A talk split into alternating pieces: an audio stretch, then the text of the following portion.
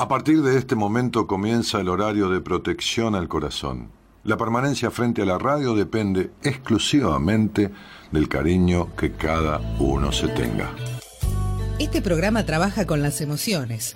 Cualquier semejanza con la realidad es tu responsabilidad, ya que solo vos podrás afrontar lo que fuiste, lo que sos y lo que querés ser ante un imprevisto impacto con ciertas verdades que desconocías. Entendemos que quizás hayas estado huyendo demasiado. Es hora de dejar de escapar. Gracias por volar con buenas compañías. Con ustedes, Daniel Martínez. Hola, buenas noches, ¿cómo estás?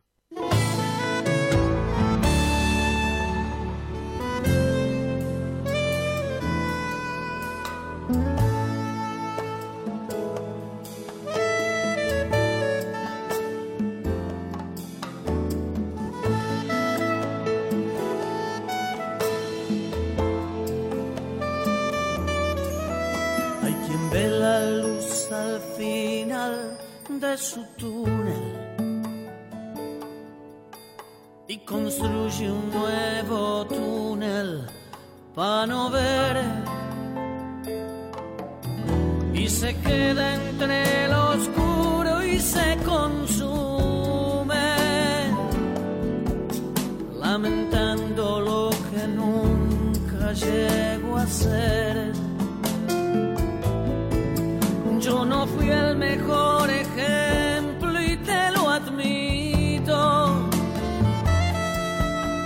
Fácil es juzgar la noche al otro día.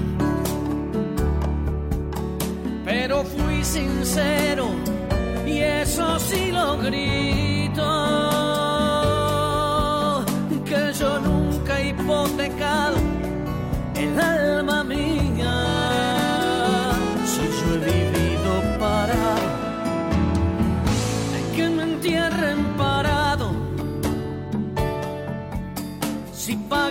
Precio que paga el que no vive arrodillado. La vida me ha restregado, pero jamás me ha planchado. En las buenas y en las malas voy con los dientes pedados.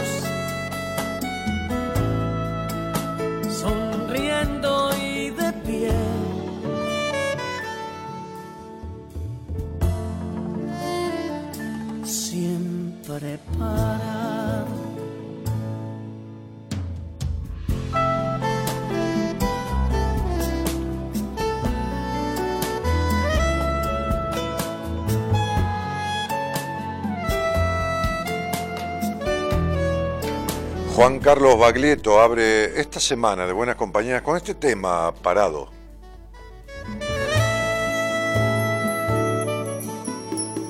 Las desgracias hacen fuerte al sentimiento.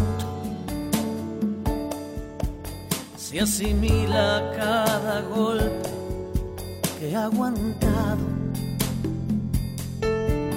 la memoria se convierte en un sustento,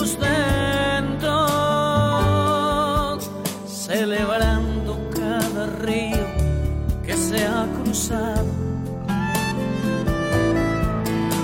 Pregunto cómo puede creerse vivo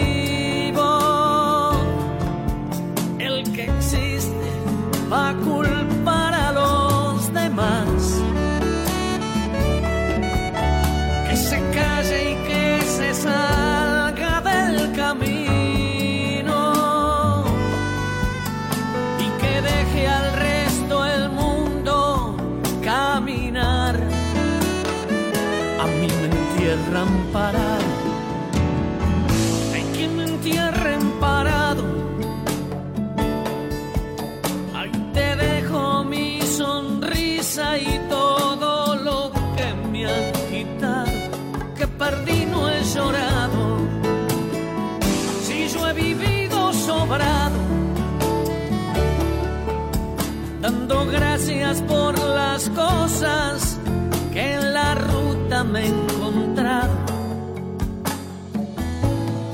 Sumo y resto en carne propia de mi conciencia abrazado, parado.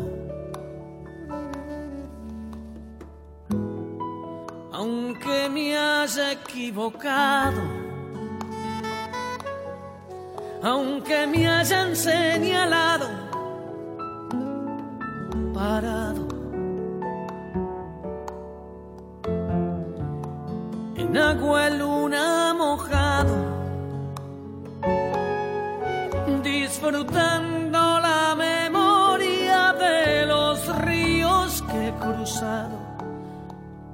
aunque casi me ha ahogado, sigo parado.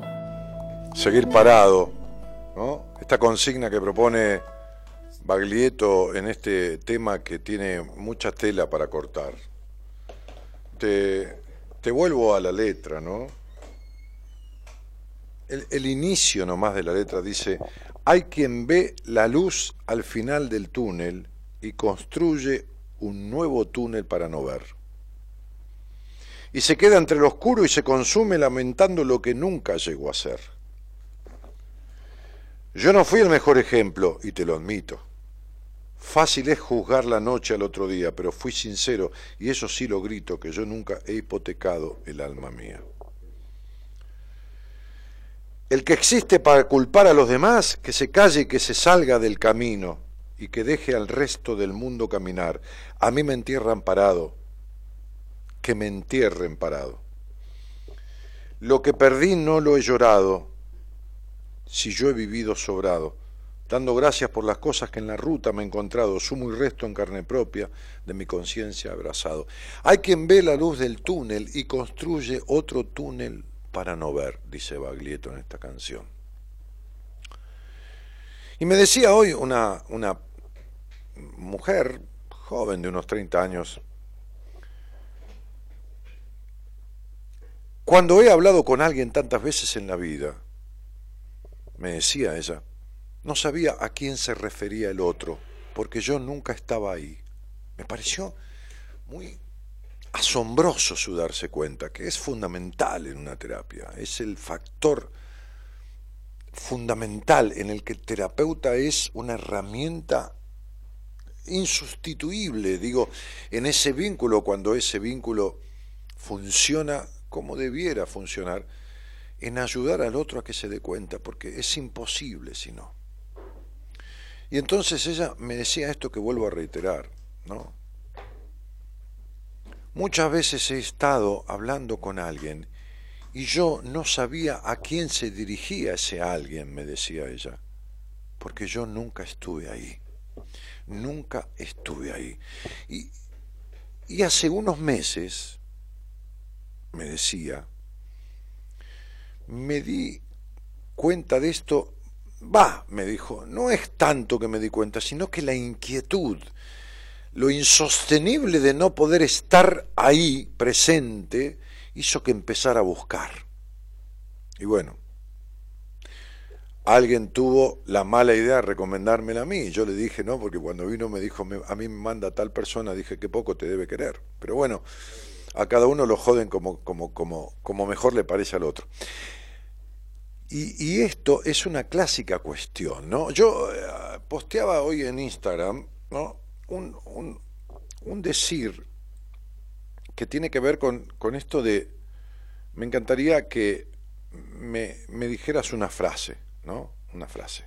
Entonces voy a leer algunas de las frases que muchas de las personas, bueno, hubo cientos, pero algunas, ¿no? Atraemos lo que somos. Otra dice, el primer paso no nos lleva a donde queremos llegar, pero sí nos saca de donde estuvimos.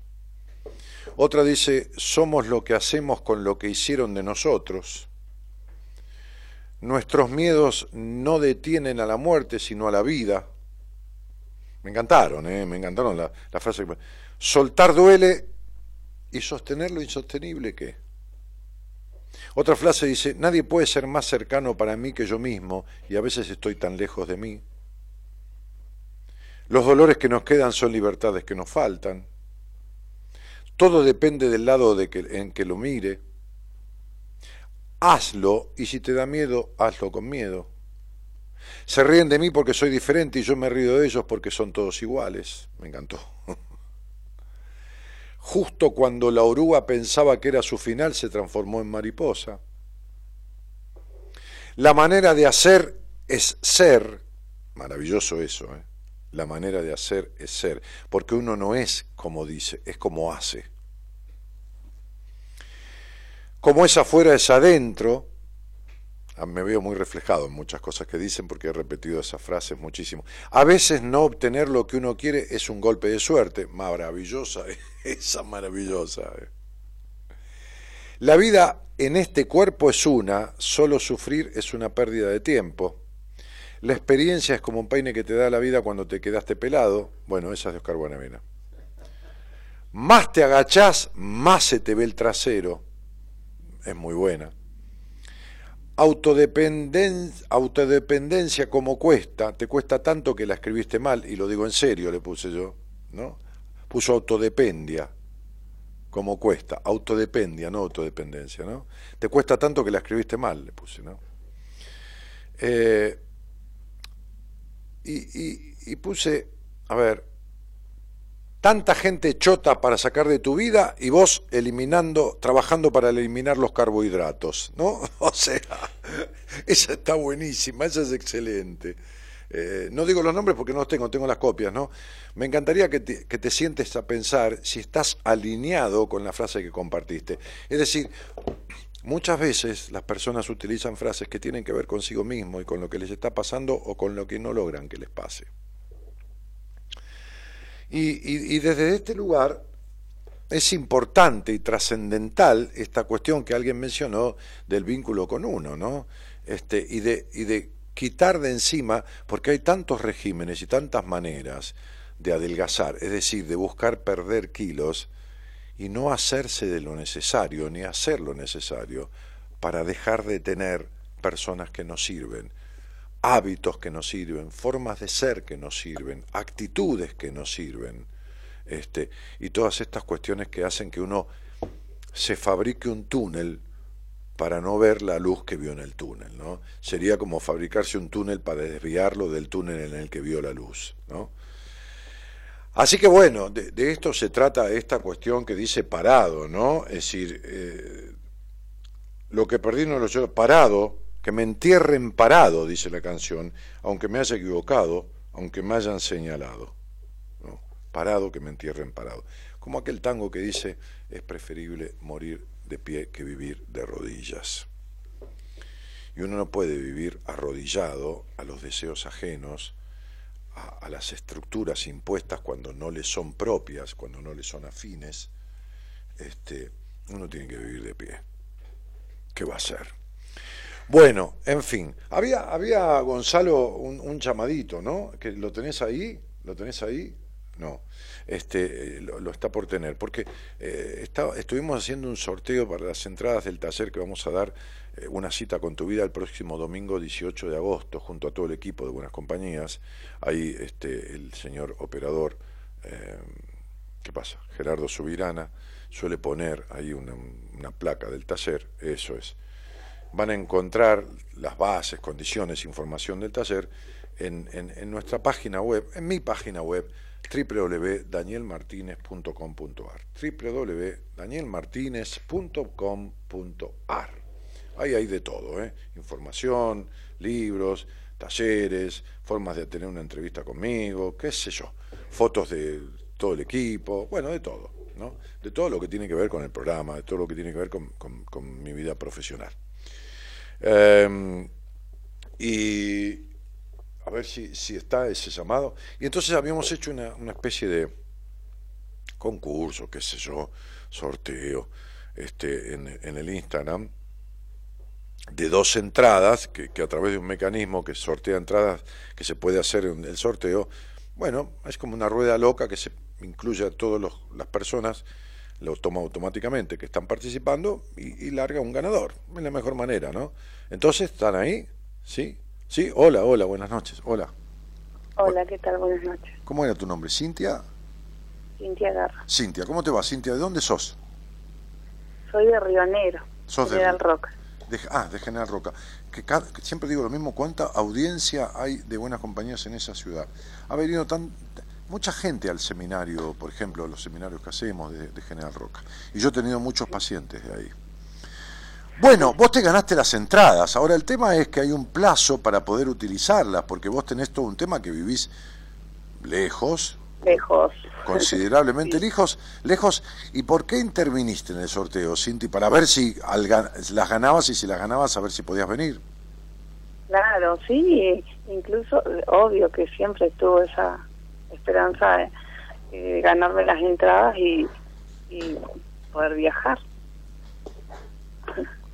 Y, y es lo que estoy tratando de hacer, porque me dijeron que hasta el miércoles puedo. Claro, porque tenemos que, que ver para confirmar y si no, hacer el sorteo de vuelta, ¿viste? Que, que es, es- Sí, es sí, lo- entiendo. Así que, así que tranqui, si no es el, el miércoles, bueno, ponerle a lo sumo 24 horas más el jueves, pero suponete que venga alguien de alguna otra provincia del, de- del resto del país, hay que darle tiempo. Eh, Si lo sorteás el miércoles o el jueves, se entera por ahí el viernes y tiene que tener tiempo para sacar su pasaje, lo que fuera, ¿no? Claro, sí, eso, eso es lo que estoy tratando yo de hacer Bueno, vos para fijate. poder viajar. Vos fijate, Sin, y, y tenemos, tenernos al tanto, ¿cuánto hace? ¿A quién pusiste como persona para que te acompañara? Porque era un sorteo para vos y un amigo, para vos y quien quisieras, ¿no? Y a mi hermana, mi hermana, porque en realidad la de la familia somos las dos que te escuchamos. Ah, tu hermana. Eh, sí, ¿Qué se llama? eh, Paola. Ah, Paola. Paola, Bueno, sí. entonces vos, vos fijate, Sin, y, y, y ver qué puedes hacer, ¿no? Y si no es esta vez, bueno, será la próxima y, y veremos. Este, pero, pero tenés un par de días como para ver si lo podés este, resolver. Sí, sí, sí, eso eh, lo tengo claro y bueno, estoy tratando de hacer lo posible. Bueno, porque me encantaría estar ahí. Dale, nosotros te, te agradecemos que hayas participado y ojalá puedas utilizar las entradas este, y estar con nosotros en ese taller, una cita con tu vida de seis horas de duración del 18, domingo 18 de agosto, ahí en el Hotel Meliá Sí. de Buenos Aires. Sí, la, igual, las necesito un montón. Bueno, te mando un cariño a vos, otro a Paola y, y bueno, nada, que sea como, como se pueda que sea. ¿Ok? claro, sí, Un cariño. está bien. Un cariño. Muchas gracias. Chao, chao. Eh, con- Chao. comunicamos por, por- comunicanos por Instagram qué qué es lo que vas este, pudiendo hacer. Dale. Sí, sí, sí, Un cariño. estamos comunicados. Chau, chau. Chau, chau. Bueno, estaba cenando yo con, con un amigo que, que participa de las actividades que hacemos en, así en el programa, como ser los seminarios o los talleres, eh, que fue profesor mío en una materia cuando yo estudiaba la- la carrera de consultor psicológico, la materia de psicopatología, este, y que me lo traje a la radio, a veces una vez por año o dos veces por año charlamos un poco. Es el, doctor, es médico, psiquiatra, psicoanalista de la Asociación Psicoanalítica Argentina, este, Alberto Pío Rosales. ¿Qué haces, Alberto? ¿Cómo te va? ¿Qué haces? querido? ¿Cómo estás? Bien, muy bien acá, viste, yo como vengo cada tanto, cada vez me encuentro con situaciones mucho más, ¿Qué? mucho más civilizadas, mucho más... ah, Ah, como todas estas cosas que hay luces. Claro, viste, hace años yo venía y de repente me encontraba con una lucecita y hablábamos Ah, sí. de algo, pero ahora Sí, sí. me siento un poquito como, ¿Qué? Invadido, como un estadio de fútbol. no invadido, asombrado, Asombrado, admirado admirado. y gratificado. Mira vos. Porque creo que todo tiene que ver con un crecimiento Ah, sí. de lo tuyo, de la vida y de todo. Entonces Sí. me siento más crecido yo también. A pesar que ya estoy crecido hace años. Bueno, nada. Eso, Alberto, dime. habla- hablando de crecimiento, hablábamos recién este, con respecto a una paciente que conocemos los dos, hablábamos del potencial de crecimiento Sí. y de, de la influencia del trabajo en terapia como, como justamente un factor del, de, de disparador de ese potencial de crecimiento, sea en la dirección que fuera, ¿no? Sí. Sí. Este, y hablamos también de, de una terapeuta, no viene al caso nombrarla, este, en donde yo recibí un paciente que estaba en un status quo después de tres años con esa terapeuta, y vos decías, por un lado, que esa terapeuta, eh, que es alguien que conocimos en una oportunidad, había hecho lo mejor que, que sintió que pudo hacer, pero los resultados, no digo que fueron negativos, pero tampoco... A veces, digo, la terapia te sostiene como un salvavidas, pero no te lleva a ninguna orilla. Ahora, también has dicho muchas veces, incluso en el taller de Rosario, me acuerdo que tuvimos una charla como improvisada en el medio del pasillo, entre medio de la gente, ¿te acordás? Sobre lo que era el vínculo terapéutico. Que cuando Sí. el paciente se ofrece, cuando el paciente va a terapia, el fracaso es del terapeuta. Sí. ¿Sí? ¿Me estás preguntando? ¿Querés Te que estoy conteste? preguntando, quiero que ¿Querés contestes, que diga? Quiero que te explayes. Sí. Y voy a decir por qué. Ahí está. Eh, empecemos por una cosa que vos llamaste vínculo, ¿sí? Sí. El vínculo es una relación entre dos, Sí. digamos, dos, dos partes. Sí, en este caso, Sí. los- Eh, entre dos, en el sentido de que, bueno, es una eh, interrelación, interdependencia de dos partes. Ahora, yo como, a ver, yo siempre digo, humildemente y no tan humildemente, porque tengo mis años ya para decir lo que digo. Claro, la falsa modestia no sirve. Gracias, gracias. Entonces, este, eh, el vínculo, uno podría llamarlo que es bicorporal, como decía Pichon Rivière, pero es tripersonal. A ver. ¿Qué, quiere, ¿Qué quería decir Pichon Rivière con esto? Que era dos personas, y en ese caso es bicorporal, pero hay algo que los junta, que los une, que los conecta, que hace que eso sea tripersonal. En el sentido de que hay una trayectoria. Una tercera cosa que se arma entre los dos. Exacto. Es como el amor. Claro.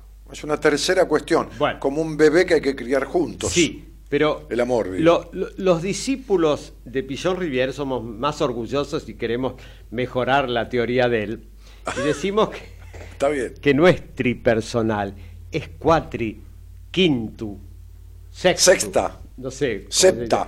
¿Por qué? Porque cuando él decía que era tripersonal, es porque decía que había dos cuerpos, bicorporal, Claro. Y un ensamble entre los dos que tenía que ver con un vínculo. Ensemble, ¿lo dijiste en francés? Eh, oui, oui, oui. Très bien ensemble. Yeah, yeah. bueno, si querés Oui, hablar francés. Très bien, très ensemble. Hay una canción de los Beatles que dice Michel Babel, son les mots que vont très bien ensemble. Très bien ensemble. Son las palabras I- que van bien I ensambladas. miss you, I miss you, I miss you. Claro. That's all I want to say. Bueno, Claro. pero eso ya empieza el inglés. Bueno, Sí. no importa. Sí. Este, entonces lo que quiero decir es esto. El viejo está re loco, les aclaro, pero bueno. Bueno, Dale, pero sí. la locura es la naturaleza de la vida. Y Claro, los que, los que me conocen saben que siempre digo lo mismo. Y los que no, bueno, que digan lo que quieran. Claro. ¿Qué que? Entonces- Bueno, entonces lo que yo digo es que eh, el vínculo, como vos preguntabas, Sí, es más allá de dos. ¿Por qué? Cuando Pichon Rivière decía tripersonal, aunque sea bicorporal, es porque había un contacto o una interconexión, un bridge, ya que vamos a hablar Sí, en bridge. idiomas, un puente entre los dos que tenía que ver con proyecciones e introyecciones nada claras, eso lo agrega mi maestro, pero no importa. Es decir, proyecciones en el sentido que yo me encuentro con alguien, y entonces yo, además de ver esa persona, esa persona me despierta a mí cosas que hacen que yo proyecte en esa persona cosas mías. evidente. Y la otra persona me ve a mí y yo hago que le despierte a él cosas de él. Además, una cosa, escúchame, cuando yo me encuentro con alguien, cuando yo me encuentro con vos, Sí. ¿sí? Me encuentro, no digo me encuentro hoy que cenamos. Sí. No, me encuentro, me conozco. Ah. Nosotros nos conocimos en una charla multitudinaria en donde nos cruzamos en una discusión bastante áspera y férrea. Bueno. Esa fue nuestra primera vez. Bueno. Bueno, tuvimos una primera vez. Sí, bueno, no importa. Cuando yo me encuentro hoy con vos, vos estás ahí, yo estoy ahí. Y ahí están todos los que pasaron por mí y todos los que pasaron por vos. Totalmente. Tus maestros, tus padres, tu... eh, hay un montón. Es una muchedumbre, ¿entendés? Pero por eso yo cuando digo esto que dijo, que dijo Pichon Rivière, yo creo que él como bueno, como todas las cosas cuando se empiezan a pensar, empiezan a abrir campos para seguir pensando. Freud dijo miles de cosas y después vienen y venimos humildemente enriqueciendo el pensamiento de Freud. Claro. Entonces, en ese sentido, lo de Pichon Rivière es lo mismo. Él dijo, esto es bicorporal, tripersonal. Lo que vos estás diciendo es que es multipersonal. Y lo es, Porque cuando nos encontramos nosotros dos, vos traías lo tuyo de ese momento y yo lo mío de ese momento. Bueno, nuestra historia. ¿eh? más tu historia que, que tenía que ver con ese momento también Seguro. y la mía con ese momento y que nos produjo no sé qué cosa rara que después bueno no importa. No importa. lo que quiero decir es que en realidad un vínculo es eh, cómo diría es un intercambio de dos pero que en realidad de dos si son dos de tres o cuatro lo que sea pero que es multi multivincular. Es el resultado de lo que parece un encuentro del hoy en donde intervienen todas las historias individuales. Totalmente. ¿Te gustó esa? Me encantó. Entonces, ¿para qué voy a hablar yo si vas a hablar vos? No, ¿Para qué me invitas no, a hablar? pero yo no digo nada nuevo, boludo. Pero a ver, si el alumno no supera al maestro, no sirve el alumno Pero tampoco el eso, maestro. eso, eso es, eso es mi gratificación. Superar al Que maestro vos- no es ser Que superior. vos me superaste. No, no. Por lo tanto- Superar al maestro no es ser superior, es superarlo, poder no, seguir camino. No, es superar poder de- seguir camino. No, no, digo, esa es mi gratificación. Que vos, en algún sentido, me has venido y me venís superando, hijo de puta. Qué horror lo que digo por. No, yo está digo mal. mucha mala palabra. Mirá, que me mira él con mala en realidad cara, son buenas. ¿qué No, decir? Gerardo no, es, es muy pacato. Sí. Entonces sí. Es muy Sí, ¿querés un occidental y cristiano, sí, claro. Sí, sí, sí. Bueno, disculpame, Gerardo. Este, No, no, todo bueno, bien. No, pero digo esto. Ahora, muy que- bien. Pero Quiere que- decir que en la construcción del vínculo terapéutico, viejo, Sí, hay la confluencia de la vida del terapeuta, de los maestros del terapeuta. Maestros, llamémosle entre comillas, Sí. profesores, eh, qué sé Historia. yo, de la vida. Historia. Un señor que te encontraste y te dijo una frase. Sí. Un señor que un día tiraba el tarot ahí en el Paseo del Pilar y me dijo, te tomaste muchas botellas de champán sin sentirle el gusto, me dijo. claro. Fíjate, Sí. fue un maestro, ocasional. de- de una- Buah. y se encuentra uno con un paciente que es padeciente, que es un padeciente de ciertos aspectos, Sí. y que tiene que tener como paciente paciencia para poder transitar un camino de salida de sus padecimientos. Correcto. Ahora, frente a eso, uno tiene. Primero, no vamos a ser humildes, porque yo no soy nada no, no, humilde. no, no, no. Primero, uno tiene un conocimiento, Sí, una experiencia, sí. Una, Una historia, formación. una formación, todo eso que hace que Formación yo- como paciente de muchos años. No, no, espera un poquito. Bueno, yo estaba hablando de otra cosa, sino una formación como terapeuta. Ah, sí. Que me hace sentarme ahí en el consultorio para pensar qué le pasa a este paciente. Pero vos agregas algo. Además de eso, uno como terapeuta, bueno, en mi historia hay gente que no, pero bueno, uno es paciente también. Pero más allá de que uno sea terapeuta y el otro sea paciente, es una situación accidental. Accidental. Que hablando del vínculo. Sí, que hablando del vínculo, como vos decís, yo necesito de ese paciente, no solamente para formarme o para ganar plata, porque necesito para conocerme a mí mismo Claro. de la misma manera, no sé si de la misma, No. pero de maneras complementarias que el paciente necesita conocerse a partir de mí. Entonces, yo lo que quiero decir con esto es que si bien hay una situación de desigualdad, porque Evidente. tampoco vamos a- a- hay cierta Bueno. asimetría en cierto aspecto. exactamente, que es, uno es, el paciente, es otro es el necesario que es necesario que exista. fundamental y fundante. Sí. Pero en el vínculo específico somos Sí. dos que estamos mano a mano Al servicio. pensando, sintiendo, sufriendo al servicio de crecer los, Los dos. dos. Los, Los dos. dos.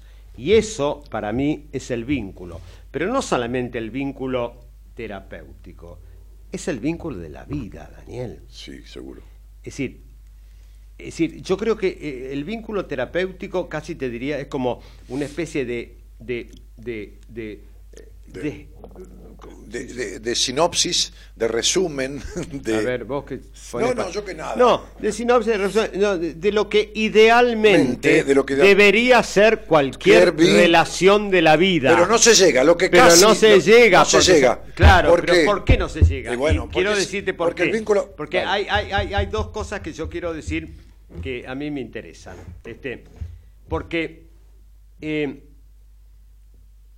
un vínculo necesita de confianza mutua, de solidaridad mutua, Sí. de no competencia, No competencia. no rivalidad. No. Lo que significa todo eso y muchas otras cosas más que no las voy a describir, necesita una relación de amor. Sí, no el- importa que sea de pareja el- o de lo No, no, no, de amor en el sentido de qué es amar al otro, es Eh, tomar aceptar, en cuenta al otro, aceptación. quererlo como es y, y viceversa. Bueno, entonces eh, eso es, es- eso es, eh, eh, yo creo que, que la relación terapéutica es, a lo mejor arrogantemente, el ejemplo de lo que debería ser cualquier relación de la vida. Sí. Más allá de sexo o no sexo, A ver, a ver, a ver, a o ver. a se ver, puede ver, agregar ver. cosas. A ver, a ver, a ver. La relación terapéutica contiene lo que contiene, o sea, contiene lo que debería contener. Lo que debería contener. O sea, espera, contiene todos los aspectos, varios de los cuales son contenidos por cualquier relación sanamente construida, Claro. pero que nunca los tiene todos. La relación psicoterapéutica debía, con- debería contenerlos todos.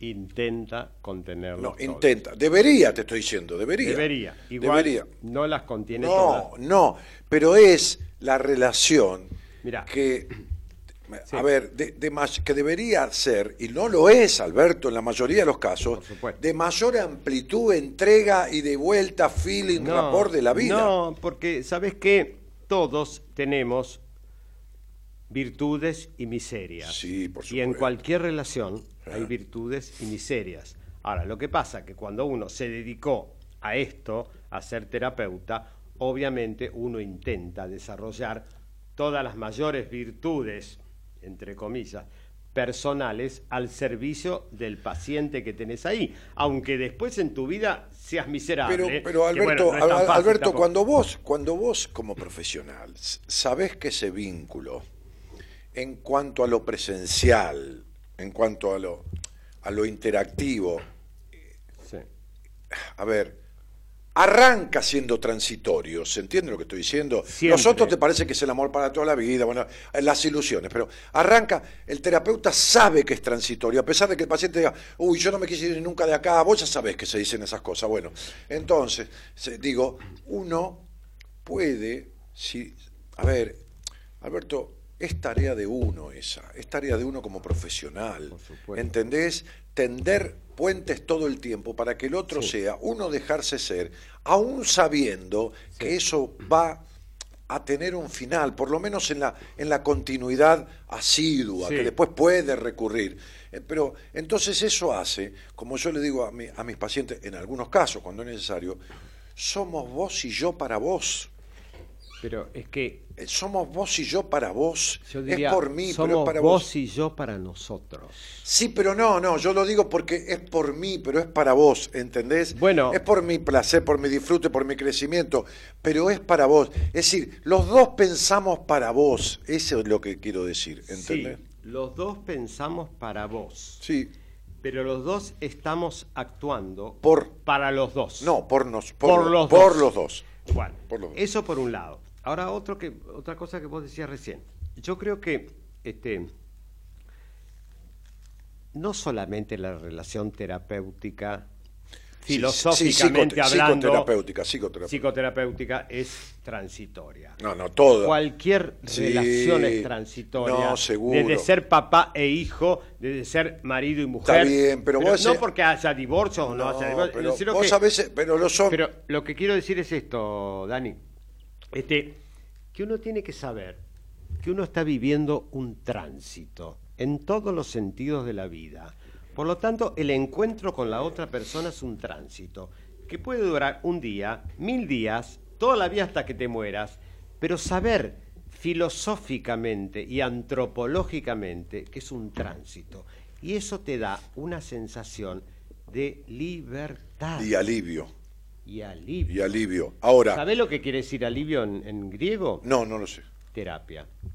Ah, mira. Ah, bueno, sí, está bien. Es cuidado. Pero bueno, está Terapia En, en, griego es alivio. Ahora, ¿qué pasa? Pero vos tenés que entender que la mente humana tiene la dimensión del tiempo. Cuando vos vas a terapia, arrancás con el pensamiento de finitud. ¿Se entiende? Cuando vos te casás o te vas a vivir con la, qué sé yo, vamos a hablar de la, relación de pareja, uno, no con la ilusión, pero no hay como establecer la idea de que empezó para terminar. ¿Está claro? Pero en terapia no para terminar, sino que empezó sabiendo que puede terminar o que puede ser hasta útil o necesario terminar. ¿eh? No, está Yo no creo en los fracasos. No, pero empezó sabiendo una relación de pareja, empezó sabiendo que puede terminar, pero la relación psicoterapéutica, en realidad, uno la empieza como paciente ya incorporando a la idea de que debe terminar. Está, Sí, sí, sí. No, ya sé, vos podés seguir toda la vida en terapia, pero no. No, no, no, no, no. No. No seas exagerado. Que debe terminar, no. Sé que es una situación transitoria. Pero, ese tránsito, vuelvo a decir, es lo mismo que cualquier otra relación. No, pero ya, pero desde, desde lo conceptual, los dos sabemos que es lo mismo pero desde lo pragmático y lo concreto, en terapia se empieza, incluso está la ansiedad. Y doctor, y, o, Daniel, o esto, y licenciado, ¿cuánto tiempo me llevará? Y uno no le dice al otro cuánto tiempo me voy a quedar cuando se casa o cuando está en pareja, ¿entendés? O sea, hay una conceptualización. Pero bueno, lo ideal es pensarlo como vos lo estás planteando, pero esto no es lo que sucede. Bueno, bueno, a ver, no es lo que sucede, no, porque a mí me viene sucediendo. Yo creo que en esto hay una diferencia entre nosotros que nos enriquece muchas veces. Este, viene un paciente y me puede decir, bueno, yo no sé cuándo, hasta cuándo voy a estar. Yo tampoco. Bueno, entonces vos sabés cómo yo pienso, Dani. Eh, para mí, el alta, estamos hablando de gente, entre comillas, normales como nosotros. No estoy diciendo un psicótico que tengo que internarlo. Sí, sí, sí, sí. Digo, sino gente que podemos pensar juntos entonces, este, yo creo que en ese sentido, el alta se la da el paciente. está bien, se la da el paciente. Cuando se le canta, en acuerdo o no de lo que uno puede pensar humildemente, o no tanto, decir, bueno, me parece que podría ser bueno hacer un poco más, o me parece bárbaro que vos digas esto, ¿entendés? Entonces, este, vuelvo a decirte, yo, yo lo que quiero decirte es esto, que para mí la psicoterapia es un modelo de sana relación. ¿Por qué? Porque es un intercambio en donde dos personas se están eh, no, se están aceptando y o intentando aceptarse como son para descubrirse mejor a sí mismo. Bien, eso, es lo que debería ser. Eso es lo que Por lo que no sucede mayoritariamente. Bueno, yo te digo, bueno, lo que yo intento hacer con mis pacientes, por ahí me sale, por ahí no, pero digo, eso es una parte. La otra es que el tiempo no existe. El tiempo es el acá y ahora. El tiempo es hoy. Y eso no solamente lo dicen los alcohólicos anónimos, lo dicen todas las filosofías orientales vivamos hoy. Entonces, la relación terapéutica, por eso digo que es un modelo de cualquier otra relación, ojalá todas las relaciones no, es imposible. Bueno, ya sé que es imposible. No, es imposible porque la... ¿Por qué? Pero espera, déjame por qué te digo que es imposible. ¿Por qué? Porque en la relación terapéutica somos dos que nos intentamos aceptar entre los dos como somos, como podemos, y gracias a eso sigue la relación. Diferente de las relaciones afectivas y emocionales en donde no somos dos que nos estamos aceptando, sino que somos dos que queremos que el otro sea como uno quiere que sea. Exactamente. Y ahí cagamos. Claro. Perdón la. no, la- cagamos, sí, sí, ahí cagamos, sí, sí, la digresión, sí. Sí, Ojalá Sí. cualquier relación. Pero no es fuera- así. Bueno, pero Bueno, no es así. Tenemos... Pero bueno, pero hay que buscar que sea no, así. Y estamos sobre- de acuerdo. Pero eso y es lo sobre que, eso pero es eso- lo que se sostiene una relación Eso es lo que uno familiar. trata, pero eso es lo que uno trata, entre comillas, de enseñarle al paciente. Sí, y eso es lo que uno trata de enseñarse uno mismo Evidente. y a la persona que uno tiene al lado, sea familiar, Sí, sea amigo, sea lo que sea. Sí, hijo, hermano. A veces sale, a veces, no. No sale. Pero, lo que quiero decir, pero yo- sale muchas más veces con el paciente, ¿entendés? Por Pero- la simetría. Pero por eso te digo, Eh. porque el paciente de ninguna manera es Por eso- o debe ser un objeto de uno. En cambio, las relaciones afectivas claro. emocionales uno las siente Y bueno, como por objeto. eso te estoy uno hablando- quiere que sea como yo quiero que sea. Y te voy a decir dos cosas. Por eso bien- te estoy hablando que la sensación de finitud, de finitud, Sí. la sensación, entendeme lo que quiero decir, la sensación de finitud Sí. que tiene el vínculo terapéutico, apenas se comienza, apenas hay una sensación que no existen otros vínculos. Sí. Después uno puede tener, entre comillas, y vos lo sabés porque lo has vivido, no por una cuestión de sexo, el enamoramiento del paciente, del terapeuta, Sí. el, el- el enamoramiento del sentido del cariño hacia el paciente, que es Sí. necesario. Sí. el- puede estar, pero desde un lugar asimétrico, Pero- ¿viste? de un lugar idealizado, desde un lugar... Está bien. Pero no de tener al terapeuta para uno. No. Vos entendés que el paciente No. termina y llega otro paciente y no es lo mismo que que te vas de tu novio Claro. y llega otra novia. ¿entendés? Obvio, Y no. bueno. Sí, lo que quiero decir. Por eso, el, el- el- por eso lo loco del proceso psicoterapéutico, de- del vínculo. lo loco y lo sano. Sí, lo loco en el, en el mejor sentido. Es que es el vínculo más intenso de la vida y menos pretencioso. ¿Entendés lo que te digo? De, pretencioso con solución de continuidad, con, con esto es lo que. Con, ver. desa- con cierto apego y desapego a la vez. Discúlpame, a ver si yo lo puedo, a mi criterio, entender lo que vos decís. Eh, yo creo que, obviamente, obviamente, la relación terapéutica es la más sana. Evidente. Primero porque sana, o intentamos que sane. Sí, bueno, sí, está sí, bien, eso es una verdad de sí, perogrullo, pero claro. digo, ¿por qué sana? Porque el paciente no es un objeto de uno, No. Como lo es cualquier familiar de uno Claro. que ¿por qué es un objeto de uno? Porque uno, paradójicamente, no lo eligió, apareció. En cambio, el paciente no es un objeto de uno porque uno lo eligió como persona. Claro. ¿Entendés la paradoja? Sí, pero además, además, espera, además, además, el paciente, eh, entendamos a ver si, si puedo, no es un deseo, es un objetivo.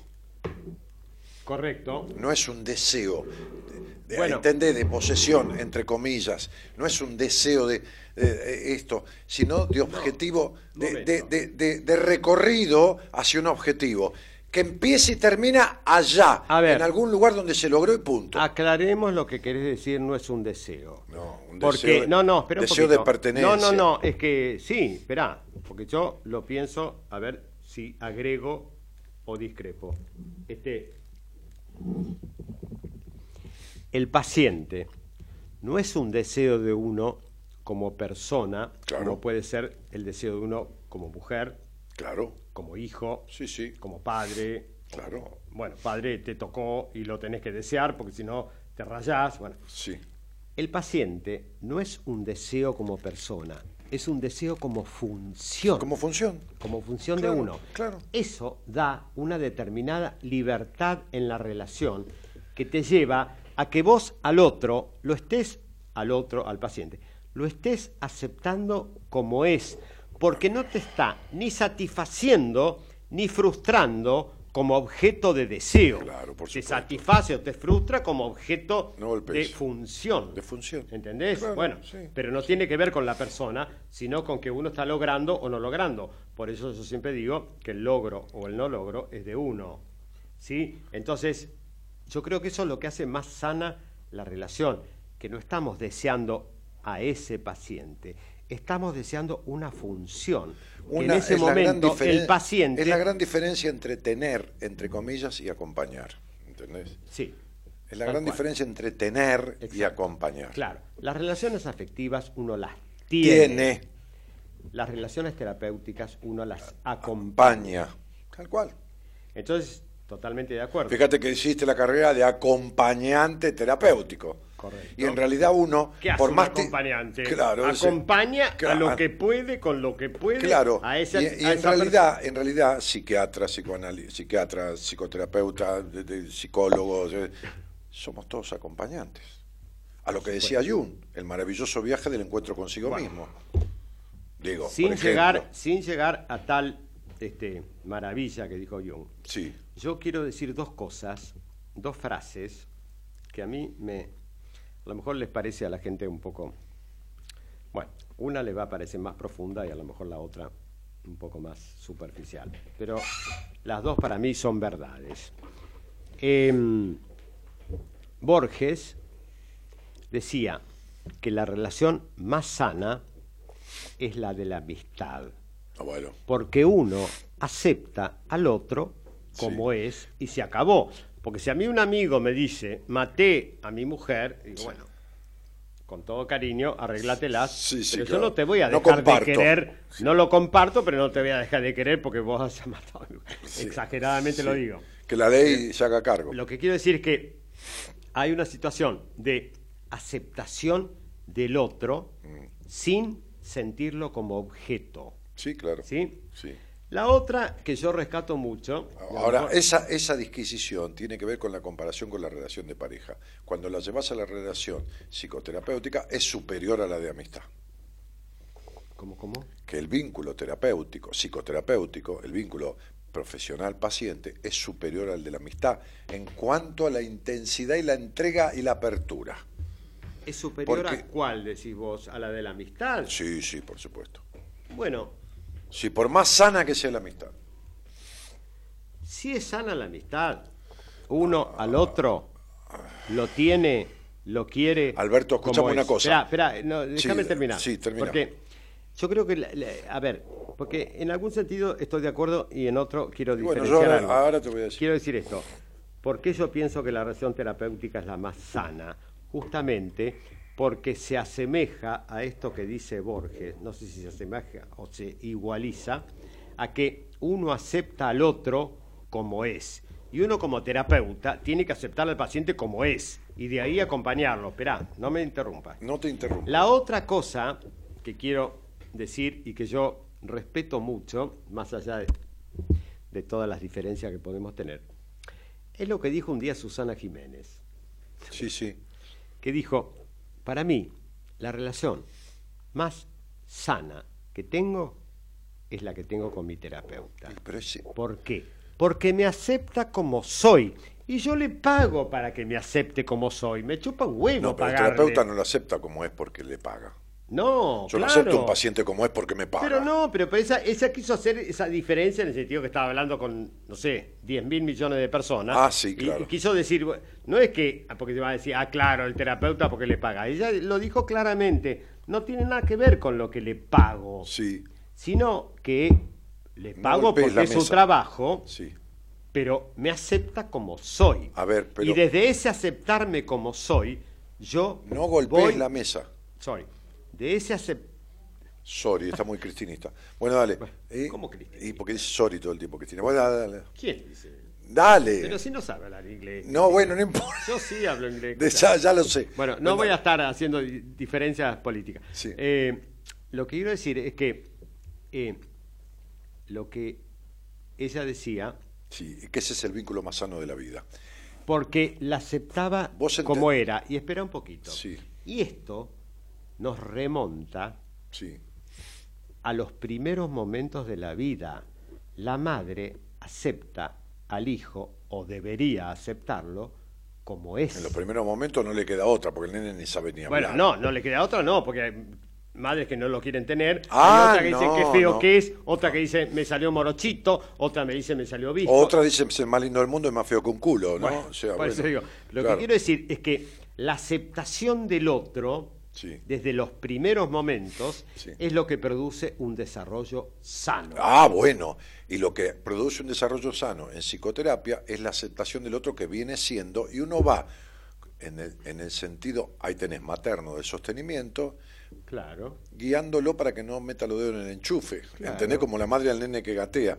Ahora, lo que quiero decirte que el mejor de los vínculos de amistad no se compara al mejor de los vínculos psicoterapéuticos, porque un amigo, por más aceptación, por más coherencia que tenga en la amistad con el otro y viceversa, hay cosas que la, se limita o las reprime sanamente porque no es su campo, porque no quiere decirle al amigo tal cosa, porque no ¿Quién tiene las reprime? ¿El que está sufriendo? Cualquiera de ¿Decís los dos, no, sufriendo no, no, sufriendo no, Mm. sufriendo no, Alberto. ¿Y entonces por qué sí que la reprime? No, la repri- se limita, porque en el vínculo, porque podés tener una limitación amorosa en el vínculo de amistad. Y con el terapeuta vos vas, un día le dije a mi terapeuta, oiga, usted se toma un café en mi hora de terapia, eso le lleva tres minutos, y si yo en 50 minutos le pago 50 dólares, hay tres dólares que usted se los gasta tomando el café. Bueno. Entonces, eso no lo hago con un amigo. Yo sí. Y si bien, si bien fue un acto de arrogancia. Yo sí, sin No. pagar. Y te voy a contar, no, No, te voy a contar no, una experiencia. No, no. te voy a contar una A mí que me experiencia. importa que un amigo mío, si vamos a charlar, se tome tres minutos para tomar un café. No, pero espera un poquito. No, no, no. Yo creo que, ¿sabes qué? Hablando en términos generales, si algo cura en esta vida es el amor. Seguro. ¿Qué es el amor? Seguro. Es la entrega al otro. No. La identificación No. con el otro. No. La posibilidad de ponerte en Es el lugar del acompañar otro. al otro a ser sí mismo sin dejar de ser uno. Eso es el amor. Bueno, Listo. estamos hablando de lo mismo. Claro. Entonces, ¿sabes qué? Yo un día llego a la clínica, Sí. yo era residente, no sé qué, y me estaba separando de mi primera mujer. Y entonces viene un colega mío, le digo, ay, tengo que trabajar, no sé qué cosa, me dice, no, no, ahora venís acá y te quedás conmigo. Y le dije, ¿sabes qué, loco? Me estoy separando de Raquel, que fue mi primera mujer. Sí. Y se quedó así. Y empezamos a hablar. Y yo salí en ese momento, si quieres llamar, curado en ese instante. No porque era mi terapeuta, era mi amigo que se entregó emocionalmente a mí. Y esa entrega emocional es la función que empieza siendo la materna y que la podemos seguir sosteniendo en la amistad y en las demás relaciones de la vida. Al respecto, siempre asocié el vínculo psicoterapéutico con la función paterna que se hace absolutamente necesaria en la relación que tiene el paciente con él mismo. La idea es que esta función paterna habilita al paciente a generar y gestionar su propio ideal y bienestar. Eh, no, no, tiene, no, no tiene por qué, Estela, eh, ligarse a la función paterna. O sea, es una función de sostenimiento y acompañamiento en la relación consigo mismo a través del espejo en que se puede mirar libremente el paciente, en el espejo del terapeuta estoy hablando.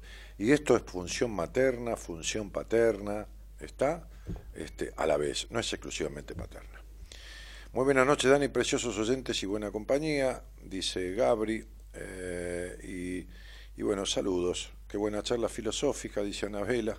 Cristina dice, ya sé, es como un orgasmo, el vínculo con el terapeuta cuando hay afinidad, cuando hay un ir y venir. Buenas noches a los dos. Eh, saludos de Santa Fe, dice Cristian. Ah, ah, a ver. Um, bueno, hay muchas conversaciones entre ustedes acá, que está bien. Hola Nari, hola Marisa y Diana, dice Nati. Mm, mm. Qué noche, Tete, noche de gigante, dice Luis. Entré recién y me perdí la intro, dice Moni. Mm, Qué lindos verlos, Dani y Alberto, dice Natalia. Ah, hola al doctor, bienvenido, dice Analía. Eh, la recuerdo esa charla, dice Marila, estuvo en el taller, ah, en el taller de Rosario. Eh, buenas noches, Daniel, qué buen tema de hoy, como siempre. Ojalá el año que viene pueda acompañar a mi hija el comienzo de la carrera en psicología, comienzo de semana positivo escuchando. Eh, y- y no entiendo, acompañarla en el comienzo de la carrera de psicología, no entiendo a qué te referís. Acompañarla, o sea, ¿en qué sentido? Que, que, que, que, empiece, o sea, decirle sí, empezá, qué sé yo. Hola Alberto y Daniel, buenas noches, los quiero, dice Estela. Este, Betiana dice que buenas noches Alberto, qué placer escucharte nuevamente. Qué belleza los dos, inmensas personas. Dani y Alberto dice Sony. desde Tucumán. Bien. Sonny Santillán. Este, mm, mm, bueno, y siguen los comentarios, ¿no? Eh, bien. Sí, decía una, unas, una oyente que, que siempre vio el vínculo psicoterapéutico como una eh, sustitución o compensación del- de la función paterna. Y yo le decía que no, que en realidad no, no es exclusivamente ni una función paterna, ni tampoco materna, ni es un poco lo que se va precisando, ¿no? Es un poco lo que se va precisando. A ver, Acércate al micrófono, porque si no... Sí. eh, a ver, uno puede pensar de alguna manera que este, la función terapéutica puede sustituir sí, o reemplazar complementar. o complementar o diferenciar. Lo importante es que uno no vaya en la búsqueda de eso. No. Es que uno vaya al desnudo, en posición desértica, de decir, yo soy este y me pasa esto, a ver, ¿qué haces vos conmigo? Claro, tal cual. Porque si ponemos una determinada Sí, voy a buscar... expectativa, Claro. y es probable que uno a lo mejor se frustre, porque O ¿qué expectativa puede tener alguien que viene de, de situaciones angustiantes, de qué? Y una expectativa ilusoria de que el terapeuta te va a, re- a- a resolver la, La vida. solución mágica. No te va a resolver un cacho. Sí, Te puede acompañar a que vos lo resuelvas. a que vos lo resuelvas. A que vos, a Evidentemente- que vos lo descubras, a que vos lo sientas. Primero descubrirlo. Claro, entonces, este, eh, no sé lo que vos decías de, de esta No, persona que habló. Entonces, eh, digo, yo creo que a, a la terapia hay que ir, sorry por la expresión, al desnudo, pensando que eso te puede venir bien. La manera, cómo, cuánto, dónde, por qué, no sé qué, será un recorrido con tu terapeuta. Pero que si después de un cierto tiempo, que no tiene que ser demasiado largo, a vos esa relación te hace arrugar un poco la cara, ¿sabes qué? Hay 35 mil terapeutas en la Argentina. Sí, andate. Andate. Claro, Reemplazalo. claro. Como cualquier restaurante que te da mal de comer. Exactamente. O que te dieron bien un tiempo y después Claro. eh, cambió de cocinero. No vas a ir al restaurante pensando yo quiero estos ravioles. Vas y pedís ravioles. Si te gustan esos ravioles, te quedás. Y si no te gustan, ¿sabes qué? Hay 35 mil ravioleros. Sí, sí, restaurantes con ravioles. Sí, Exacto. claro, claro. Entonces, lo importante es no ir con un prejuicio a la terapia. El único prejuicio es pensar que la terapia te puede hacer bien. Te No puede hacer la bien. mesa. Ay, sorry. Te puede hacer bien. Mamita. Y ese te puede hacer bien depende de lo que empezamos a hablar al principio. Depende del vínculo. Evidentemente, una de las consignas cuando yo tomo un paciente es decirle, mira, yo preciso dos cosas fundamentalmente. Tu constancia y que me des lo que casi seguro no le diste a nadie en tu vida, que es tu cabeza. Punto. Ya está. Claro. Yo, para darte todo lo que está en mi cabeza, necesito todo lo que está en la tuya. Bueno. Entonces, ¿qué te va pasando? ¿Qué soñás? Bueno. ¿Qué esto? ¿Qué lo otro? Eso, punto, Sí, chao. Por eso eh, lo que yo Porque decía- le digo, vos no puedes ir al médico y te duele el hombro y le decís que te duele la rodilla. No. Entonces tenés que decirle dónde te duele. Y esto va sucediendo en terapia, no solo do- donde te va doliendo, sino donde te va satisfaciendo también. Exactamente. obvio. Sí, porque es una- Pero- sí, totalmente de acuerdo. Por eso digo, cuando yo decía recién, hay que ir al desnudo, en el mejor sentido Sí, de la palabra. claro. Voy y me entrego, Sí. pero no me entrego porque me voy a someter. No incondicionalmente Me entrego tampoco. justamente para ver qué hace la otra persona La con mi entrega entrega. tiene que ver con la apertura, Exactamente. con la no limitación, con el este soy yo y esto y lo otro. Como Sí. un, día, un día le dije a mi terapeuta, me dijo, le digo, ¿sabe qué? Le dije a mi psicoanalista, allá en las épocas pretéricas, pretéritas, le digo, no sé de qué hablar. Qué bueno, me dijo, ¿por qué no se analiza? ¿No? O sea, como diciendo, qué bueno, deje lo que venga. Viniste en bolas. Claro, venga lo que le venga a la cabeza, ¿no? Como el día que llegué tarde, eh, la primera vez que llegué tarde, y me dijo, le dije, bueno, llegué tarde cinco minutos. Dijo, mire, un minuto tarde es tarde. Le digo, bueno, le voy a decir la verdad. Me dijo, y la única manera. Me fui atrás de un culo, le dije. Entonces me dijo, ¿cómo atrás de un culo? Sí, porque iba a estacionar vi una señorita que me encantó, la fui a perseguir con el auto, que te- no me dio ni pelota, di vuelta, estacioné, volví, llegué cinco minutos tarde. Me dijo, y bueno, ese es el llamado de la especie. es el llamado de la especie. Qué desgracia. Me pareció A maravilloso. mí me pasó una vez lo mismo. Ah, claro. Con mi terapeuta. Me pareció maravilloso lo que me dijo, es el llamado de la especie. Una, eh, estas respuestas que son de una sabiduría, ¿no? Como diciendo, eh, calmando, calmando. ¿eh? Pero esa sabiduría, Sí. más allá de que tenga que ver, obviamente, yo sé que tu analista ha tenido, tuvo una trayectoria impecable. Sí, sí. Y vos sabés que la mía también. Sí, Pero más allá de eso, tiene que ver con el vínculo de ese momento. claro. ¿Entendés? Sí, el vínculo de ese momento. Porque por ahí a otra persona le hubiera dicho No, otra cosa. Claro. Por ser. supuesto que le hubiera dicho otra cosa. Por supuesto que yo le digo una cosa a alguien, otra cosa. A veces le doy la misma cosa a leer a dos pacientes y lo que le doy de evolución de la punta de leer es totalmente diferente. No tiene nada que ver. Obvio. Nada- obvio, nada digo que- obvio, digo porque, No, no, la, no, no, de acuerdo. porque sí. en la vida pasa eso. Sí. Cada vínculo es único. Único. Sí. el que sea, Sí. familiar, terapéutico, Sí. social. Y el, y el vínculo con, en, en la psicoterapia necesita, precisa ser, a ver, para que los demás no sean parciales los más vínculos, más total que ninguno. ¿Cómo? Precisa ser más total que ninguno ¿A qué le llamas total? al vínculo en, en psicoterapia. Más abarcativo, decís vos. Sí, de cualquier, de lo que sea, de lo que venga, Sí. de lo que se sienta, Sí, de lo que, sí. en ese sentido, nada más. No mejor, no mejor. No, no, no, no, no, sí, te entiendo. Más total. Vamos a poner que todos son totales. Bueno, más total. Sí. Está más total. Sí. ¿Por qué? Porque señor. no tiene que haber, no tiene que haber,